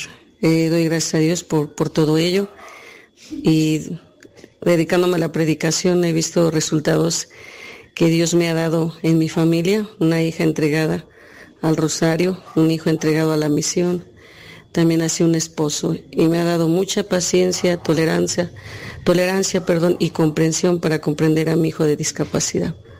Dios es maravilloso, Dios es, es una persona tan inmensa que nos comparte el amor cada día cuando uno se da la apertura de, en abrir nuestro corazón para que Él reine por siempre, Él hace maravillas y ha hecho maravillas en mí. Así lo siento y sigue haciendo maravillas siempre y cuando yo sea dócil a Él. Mi nombre es María Pacheco, escucho en Chandler, Arizona. Ah, estoy muy agradecida con Dios por tenerlo en mi vida. Le doy gracias por todo lo que ha hecho por mí. Eh, le doy gracias porque después de 25 años que estuve viviendo con mi esposo, nos casamos por la iglesia, gracias a, a unos hermanos de la iglesia de Santa María y de todos nuestros hermanitos aquí en la comunidad de Chandler, Arizona, que siempre estamos para apoyarnos. Eh, le doy gracias a Dios que ahora soy muy feliz con mi esposo. Él está también muy cercano a Dios. Somos muy felices en nuestro matrimonio y vamos a seguir echándole rayas al tigre juntos como un matrimonio que tiene a Dios en su corazón y parte de nuestra vida en nuestro hogar y a seguir enseñando a todos los demás en nuestra vida. Muchas gracias, Padre. Adiós.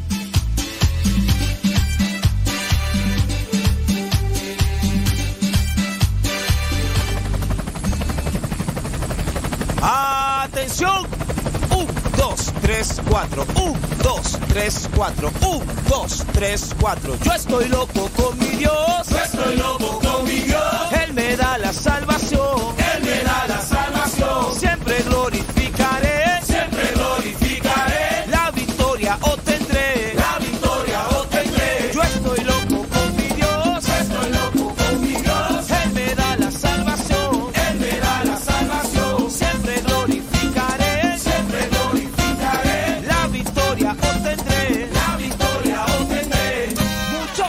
Llaman loco porque vivo enamorado. Muchos me llaman loco porque vivo enamorado. Enamorado de Cristo, de mi Cristo oficial. Enamorado de Cristo, de mi Cristo oficial. Aunque muchos no lo crean, enamorado vivo yo. Aunque muchos no lo crean, enamorado vivo yo. Vuelto loco sin idea de mi Cristo en que estoy. Vuelto loco sin idea de mi Cristo en que estoy. Es que yo vivo Enamorado. de Cristo. Afición. Es que yo vivo Enamorado. de Cristo. Afición. Es que yo vivo Enamorado. de Cristo. Afición. Yo vivo Enamorado. de Cristo. Afición.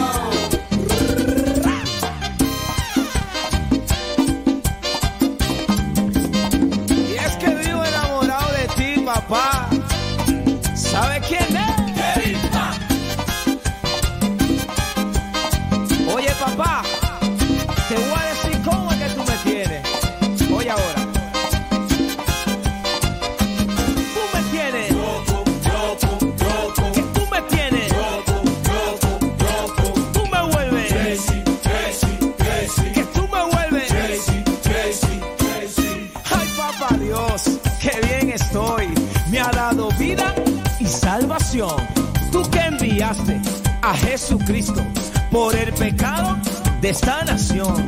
Por eso canto,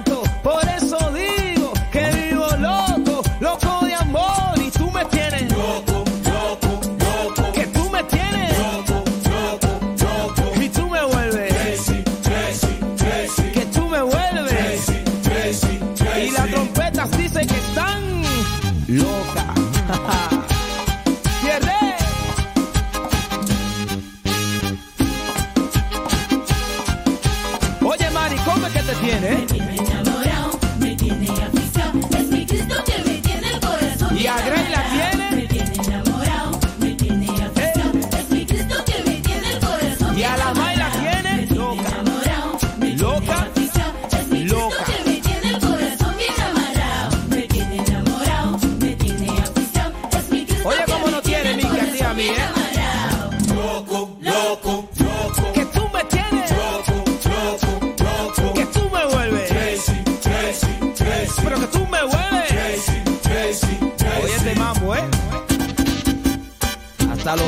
Tan locos aquí, ¿eh?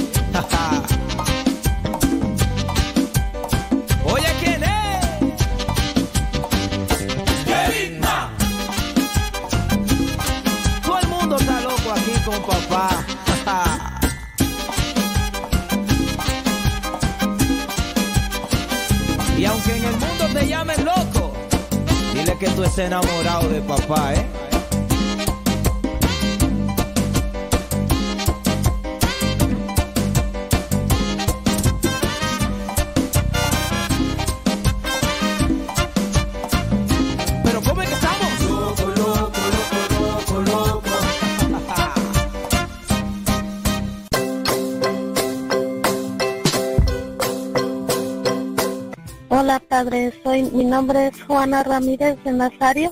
Este, bendiciones, muchas gracias por su programa. Sí, Padre Modesto, mi nombre es Juan Carranza. Me gusta su programa, espero que siga al aire. Me gustaría que hablara un poquito más sobre la Biblia, sobre lo que es el Apocalipsis. Me ayudaría mucho y sería perfecto. Gracias y échale ganas, como dice, seguir echando rayas al tigre, Padre. Padre, le habla María. Yo nomás le estoy hablando para decirle que yo siempre no me pierdo sus programas porque no más que yo no, no le puedo poner nada ahí por redes sociales ni nada de eso porque no sé nada, porque yo estoy muy, muy mal de mi vista y sus programas me han servido de mucho. Que Dios lo bendiga, Padre, y espero que esté mucho tiempo en el radio. Que nadie, que no nos lo vayan esperemos en Dios. Que Dios lo bendiga. Adiós.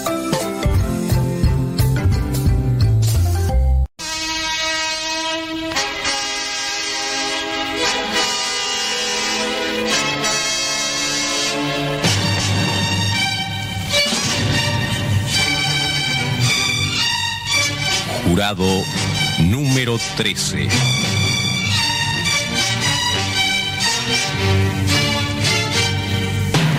Porque en este tribunal del pueblo hay 12 jurados y uno más, usted.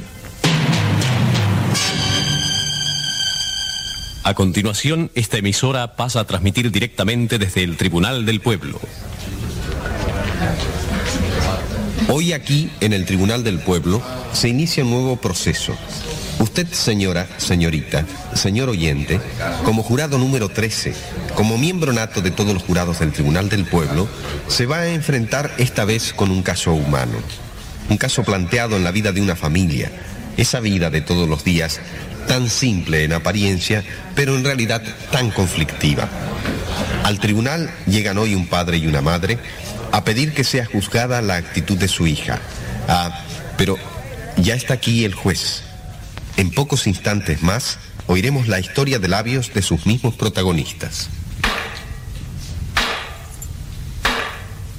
El Tribunal del Pueblo va a sesionar. Declaro abierta la audiencia. Javier Ramos y su esposa Matilde se presentan ante este Tribunal del Pueblo a plantear el caso de su hija Susana. Bien. Que los acusadores expongan sus razones. Javier y Matilde Ramos. Pueden tomar asiento. ¿De qué acusan ustedes a su hija Susana? Bueno, acusar, acusadores, son palabras muy duras cuando se trata de una hija. Ella se ha portado mal, muy mal con nosotros, pero con todo, somos los padres. Bueno, digamos, ¿qué quejas tienen contra ella? Muy grandes, señor juez, muy grandes. Yo creo que nunca dos padres han hecho tantos sacrificios por una hija y nunca han sido tan mal pagados. Pagados con tanto egoísmo, con tanta ingratitud. Sí, es amargo tener que decirlo, pero nos ha salido una hija egoísta. Bueno, Javier. Pero si es la verdad, Matilde, al tribunal hay que venir a decir la verdad, aunque nos duela. ¿No me dijiste tú misma la semana pasada que ya no sabes si Susana nos quiere o no? Que ya no sabes si le queda algún sentimiento, algún resto de cariño por nosotros. Sí, sí, te lo dije. Realmente no lo sé. Ya no lo sé. Se da cuenta, señor juez, a dónde han llegado las cosas cuando dos padres se preguntan si su hija todavía siente algo por ellos o, o si ya no le importamos nada. Papá, basta, por favor. Ah, no, Susana. Ahora no te enojes. No te hagas la víctima. Crees que nos gusta estar aquí. Pero si estamos aquí es por culpa tuya. Después de la forma en que te has portado. Si realmente te queda un resquicio de cariño por nosotros, ¿cómo has podido sabiendo que tu madre estaba gravemente enferma? Sí, señor juez. Matilde estaba muy enferma, al borde de la muerte. Los médicos se lo pueden decir. Y en el momento en que más necesitábamos de nuestra hija, nada, Nada. Una llamada por teléfono de vez en cuando a ver cómo anda mamita. Una visita de cumplido. De paso entre que venía de la modista y se le hacía la hora que le habían dado en la peluquería. No exageremos, mamá. Exagerar. Exagerar. Pero si hasta la vecina de al lado, que casi no nos conoce y apenas puede caminar con su ciática, me cuido más que tú. Hasta las vecinas se preocuparon. Pero tú... Pero vamos a ver, papá. ¿Cuándo me pediste que... Pedirte. Así que había que pedírtelo. No era lo natural que una hija viniera a cuidar a su madre enferma, atenderla, que se preocupara por ella. Cuando una hija es una hija y tiene a su madre grave, era necesario pedírtelo por telegrama colacionado. No te dabas cuenta sola. Cuando me pediste. Y a el solo hecho de preguntar semejante cosa te pinta de cuerpo entero. Había que pedírselo. Era tu deber, Susana. Tu deber de hija. Tu obligación. Tu responsabilidad. Pero ahí está. Tu responsabilidad. Para ti no existen las responsabilidades. Para ti no existen deberes. Para ti no existen los demás. Ni tus padres siquiera. No te importa nada de nada. Vives solo para ti misma, para darte los gustos. Tu madre entre la vida y la muerte y tú haciendo tu vida, como si tal cosa. Para ti solo existen derechos, pero deberes, solo te acuerdas de tu madre para que te haga favores, que te ayude a preparar la cena cuando tienes invitados, que te haga esto, que te consiga aquello, como si fuera una sirvienta. Pero tu madre se enferma y... Bueno, calma, Javier, calma. En fin. Ya ve usted cómo son las cosas, señor juez. Enjuiciarla. No. No se puede enjuiciar a una hija. A una hija que se adora. Sí, que se adora. Porque decir que la hemos querido es poco, señor juez. La hemos adorado. Hemos vivido pendientes de ella, desviviéndonos por ella. Por eso mismo duele más. Eso, señor juez, duele. Duele. Por eso le repito, señor juez, no hemos venido a enjuiciarla. Hemos venido a traer al tribunal nuestra amargura, nuestro dolor. Le hemos perdonado muchas cosas. Demasiadas. Pero esto, esto no se lo podemos perdonar. ¿Cómo es posible que después de haber hecho tanto por ella, es justo recibir semejante pago? Porque si hubiéramos sido malos padres, egoístas, desamorados, pero portarse así justamente con nosotros, que... Créame, señor juez, no hay sacrificio que no hayamos hecho por ella. ¿Te acuerdas, Susana? ¿Te acuerdas de tu fiesta de 15 años? Qué fiesta, ¿eh? Con todo, tal como la había soñado. Y sabes que en aquel momento, cuando cumpliste tus 15 años, tu padre estaba fundido, metido en deudas hasta aquí. No, nunca lo supiste. Pero quisiste tu fiesta de 15 años y la tuviste, a lo grande. No hay cosa que no hayamos hecho por ella, gusto que no le hayamos dado. Se pudiera o no se pudiera, hubiera o no hubiera con qué. Aún casada me ha seguido necesitando para todo, usando para todo. Y este es el pago. Llega el momento en que su madre se enferma, en que somos nosotros los que necesitamos de ella, y ahí se hubiera podido morir sin que ella viniera a servirle un plato de sopa siquiera.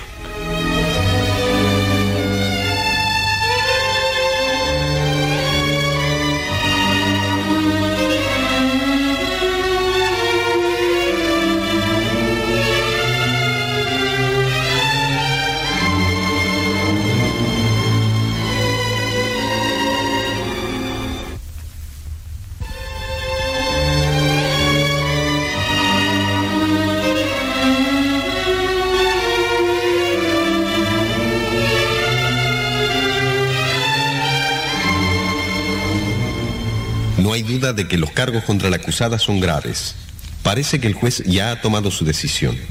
Vista la gravedad de los cargos, el tribunal resuelve hacer lugar al proceso. Lo que presumíamos. Sin embargo, por desfavorable que se presente la situación de la acusada, y justamente por ello mismo, se recuerda al jurado que debe abstenerse de juzgar y condenar hasta tanto no hayan sido escuchadas todas las voces, todos los testimonios, todos los descargos. Se da comienzo a la parte indagatoria. Van a comenzar a pasar los testigos. Veamos quién es el primero. Ah, sí, es el esposo de la acusada. ¿Nombre? Enrique Arospide. ¿Profesión? Arquitecto. ¿Cuánto tiempo lleva de casado con Susana Ramos? Nos casamos hace un año y siete meses. Arquitecto Arospide, ¿y ha oído usted los cargos que su suegro formularon contra su esposa? ¿Qué puede usted atestiguar al respecto? ¿Cuál fue la conducta de su esposa durante la enfermedad de la señora Ramos? Desgraciadamente, señor juez, no puedo dejar de dar la razón a los padres de Susana. Perdón, Susana, pero en este asunto de la enfermedad de la madre, Susana se ha portado muy mal. Muy mal. Yo mismo le he dicho tantas veces, pero Susana, tu madre está enferma, deberías... Pero ella es muy especial, Susana. Muy especial. Yo sé que es buena, pero no sé. Hay veces que no la entiendo. Conmigo es un poco así también. Una irresponsable, ha dicho don Javier, y es un poco lo que siento yo también. No afronta sus responsabilidades, no las asume. De las cosas de la casa casi no se ocupa. Nunca tiene tiempo. Siempre está saliendo, hablando por teléfono, oyendo a la modista, o... Pareciera no darse cuenta de que es una mujer casada, que tiene su casa, su esposo, sus responsabilidades. Le confieso, señor juez, que quiero que tengamos hijos y al mismo tiempo no quiero. Tengo miedo. Susana, madre. Me da miedo. De modo que no la siente una compañera. Bueno, tanto como eso sería injusto.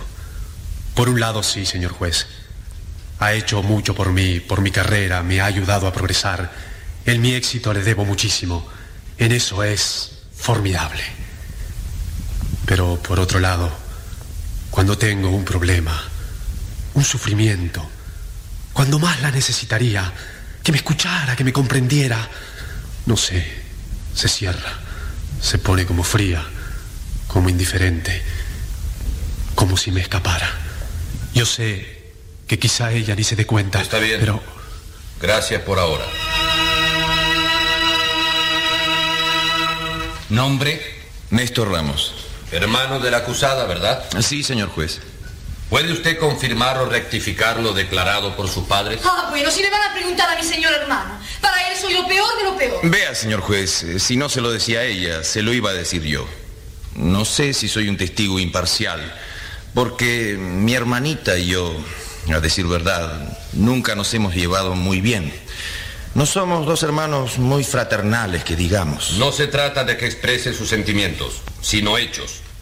La acusación se basa en un hecho concreto. La actitud de su hermana frente a la grave enfermedad de su madre. Bueno, en eso también.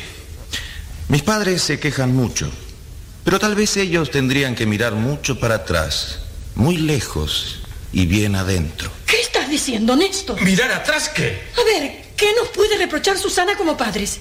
Di una sola cosa que no hayamos hecho por ella. Un solo motivo de queja que pueda tener Susana contra nosotros. Sí, uno solo, uno solo. Y a lo mejor ese, no haberle querido dar ninguno. Ah, tú siempre con tus juegos de palabras. El juez te está preguntando una cosa bien concreta. ¿Es cierto o no es cierto que cuando yo me enfermé... eh, Responda concretamente. Eso es cierto. Mi hermanita ausente, fugitiva. De modo que ratifica lo declarado por sus padres. Por ahora eso es todo. Más adelante el tribunal podrá necesitar que amplíe sus declaraciones. Gracias. El próximo testigo.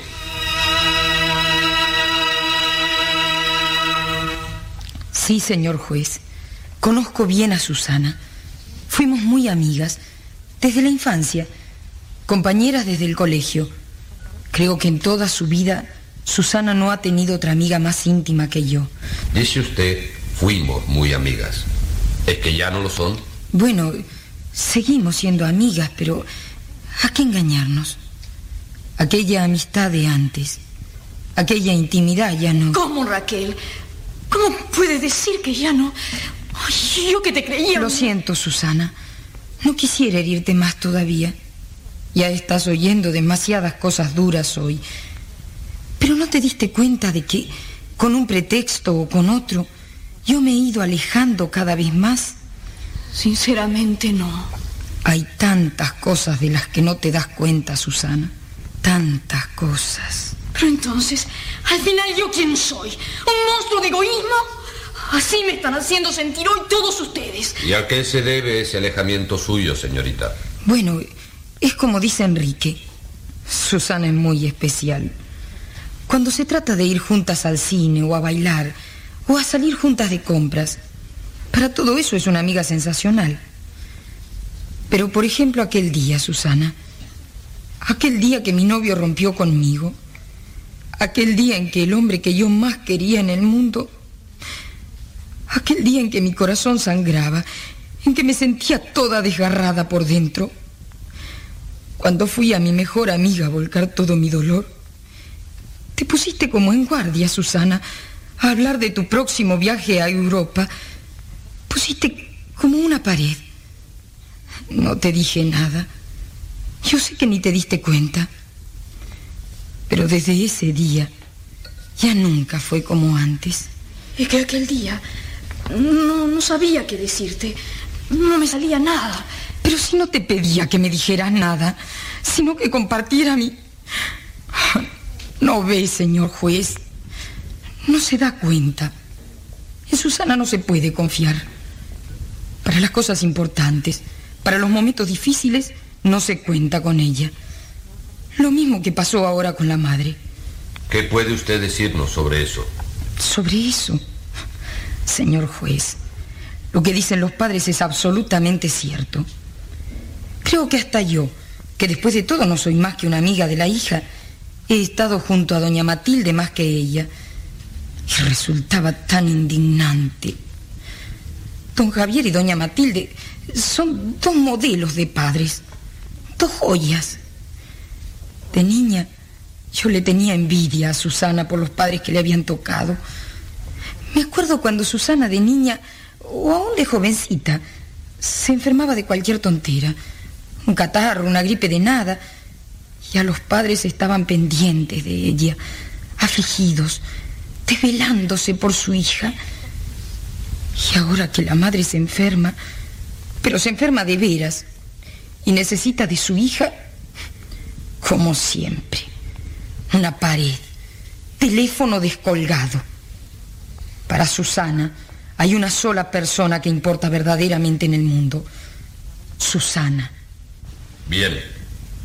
Tras escuchar a los testigos, el tribunal procederá a interrogar a la acusada para oír sus descargos, si los tiene. Hemos llegado quizá al momento más dramático de esta audiencia. Sírvase comparecer la acusada.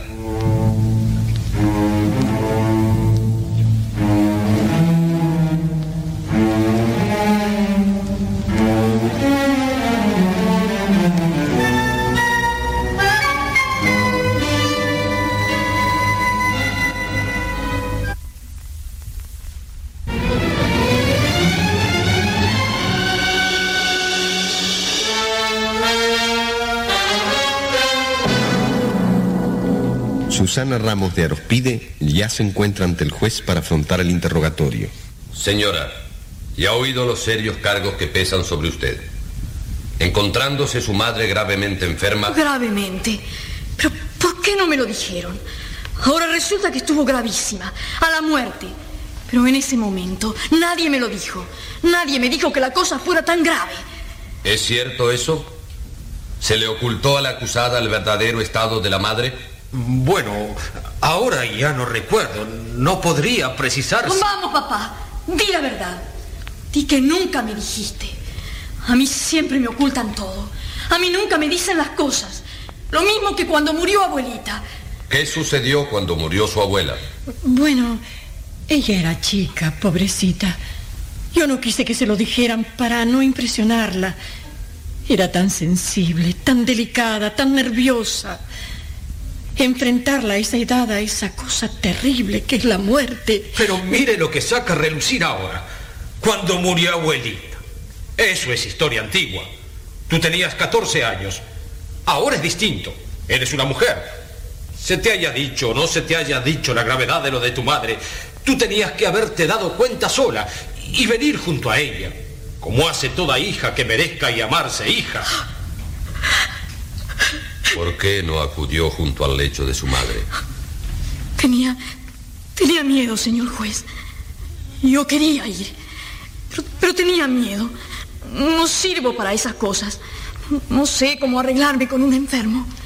Si de pronto le, da un ataque, por ejemplo, ¿yo qué hago? Me asusta la enfermedad, la muerte. Nunca cuidé a un enfermo grave. Mamá es, es diferente. Ella cuidó a abuelita, cuidó a tío Alberto, nos cuidó a todos. Pero yo no, no, no estoy acostumbrada. Me impresiona. Lo que pasa es que no te gusta sufrir. Sí, es cierto.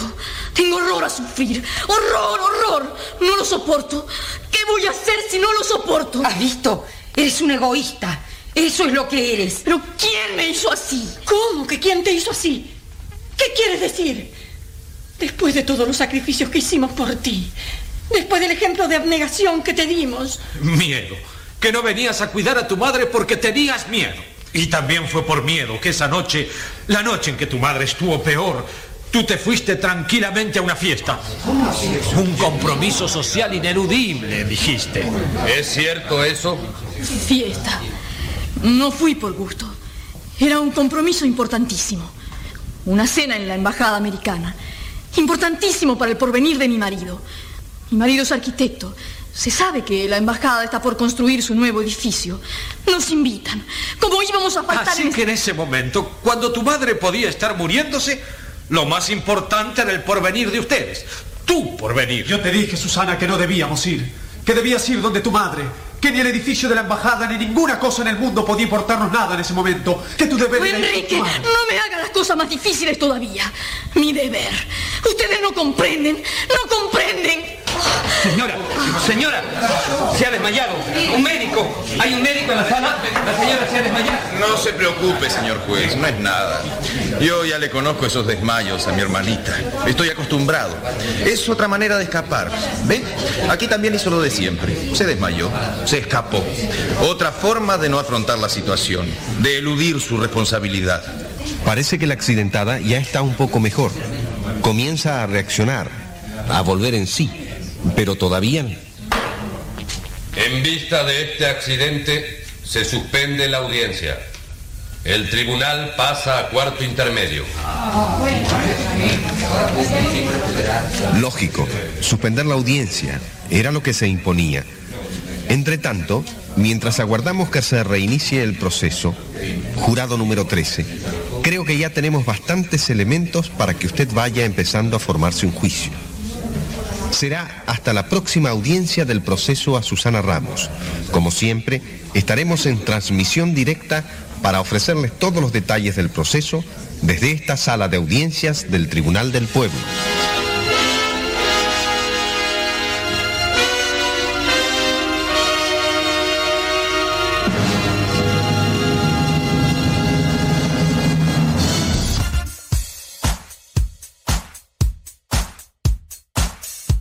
Nombre es Araceli Almaraz Moreno. Soy de Puebla de Los Ángeles, México, y yo empecé a escucharlo los lunes a las 7 de la mañana en Radio María. Y ahí nos comentó de sus programas de radio grabados en internet. Busqué sus programas y descubrí que pertenecían a Radio Cepa. Así que ahora también me aficioné a Radio Cepa y los escucho a los dos.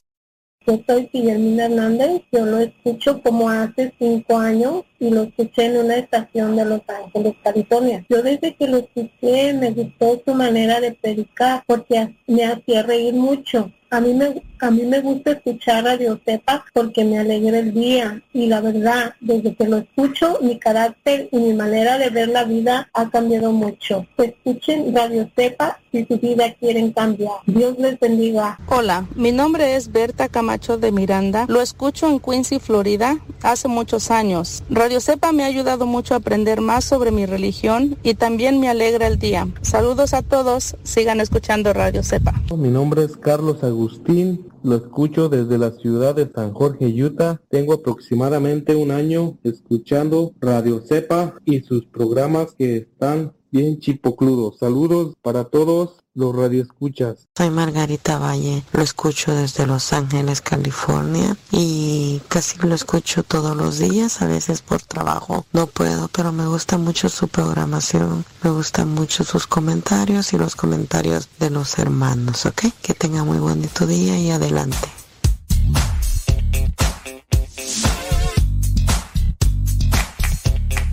Señor es El Señor es mi pastor,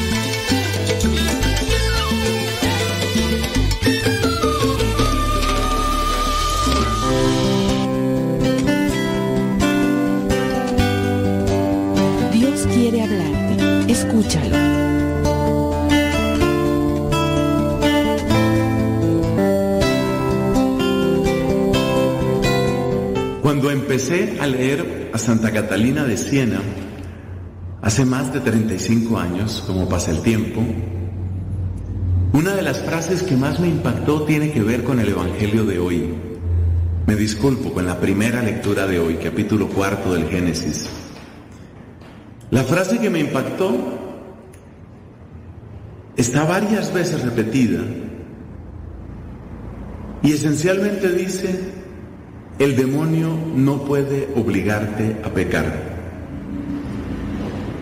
Aún en las condiciones más difíciles y con todos los condicionamientos encima, el demonio no puede obligarte a pecar. ¿Por qué esa frase me parece grandiosa y qué tiene que ver con la primera lectura de hoy? La frase me parece grandiosa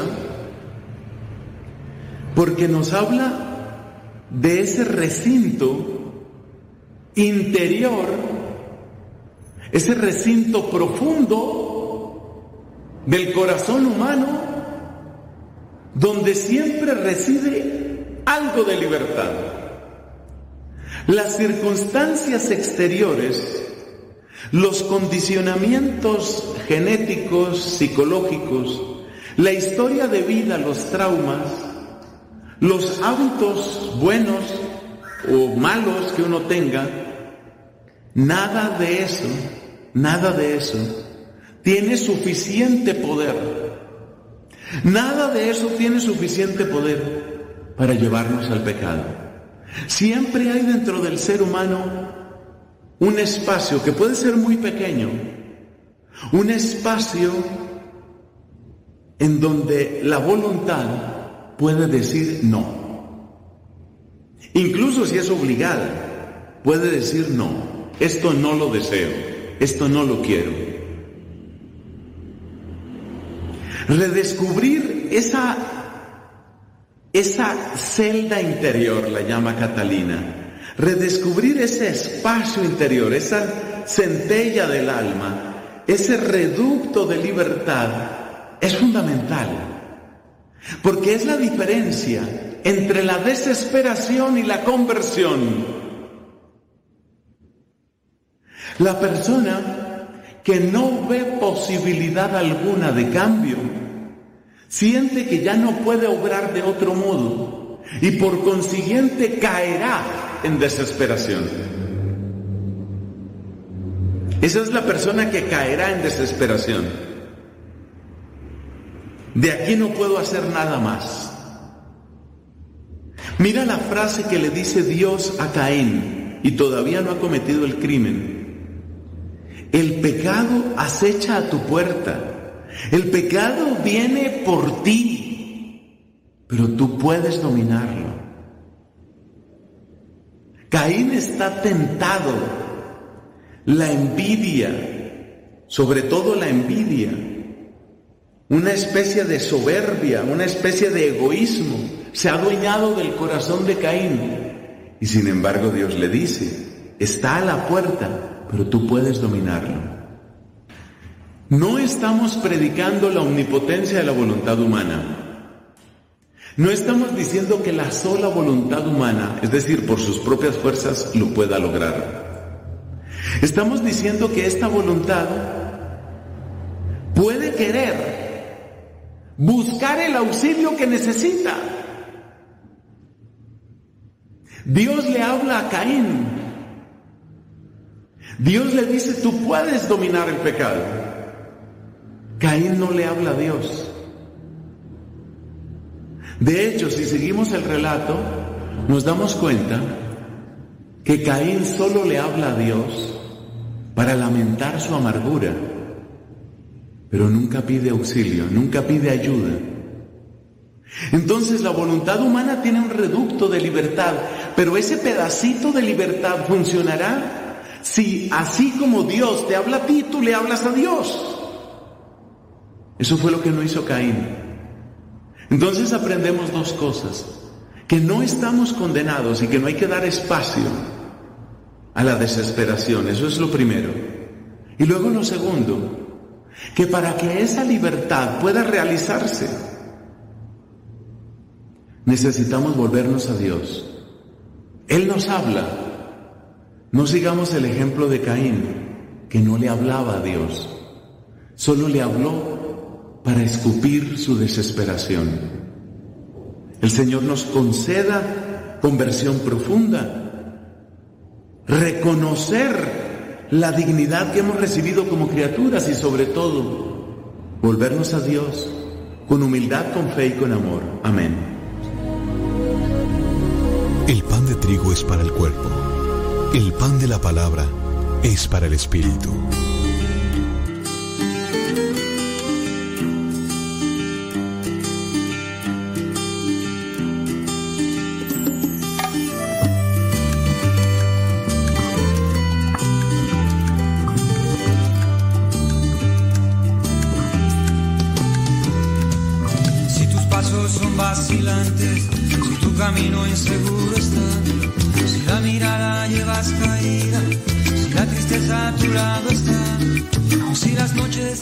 Hacemos el corte en Facebook y en YouTube.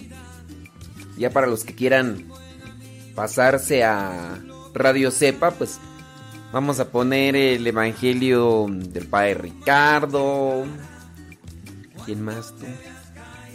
Eh, pues vienen más cápsulas, más cápsulas acá en Radio Cepa. Radio Sepa. Son ya más de tres horas tú transmitiendo. ¡Que aguante! ¡Que aguante! Cuando te veas caído, nueva fuerza esperará.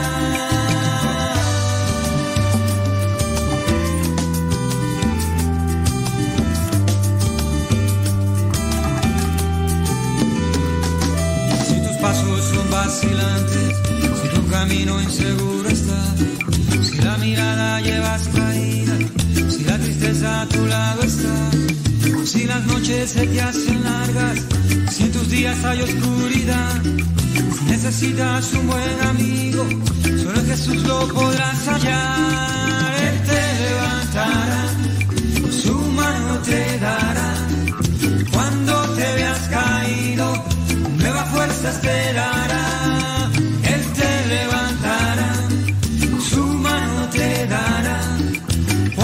te veas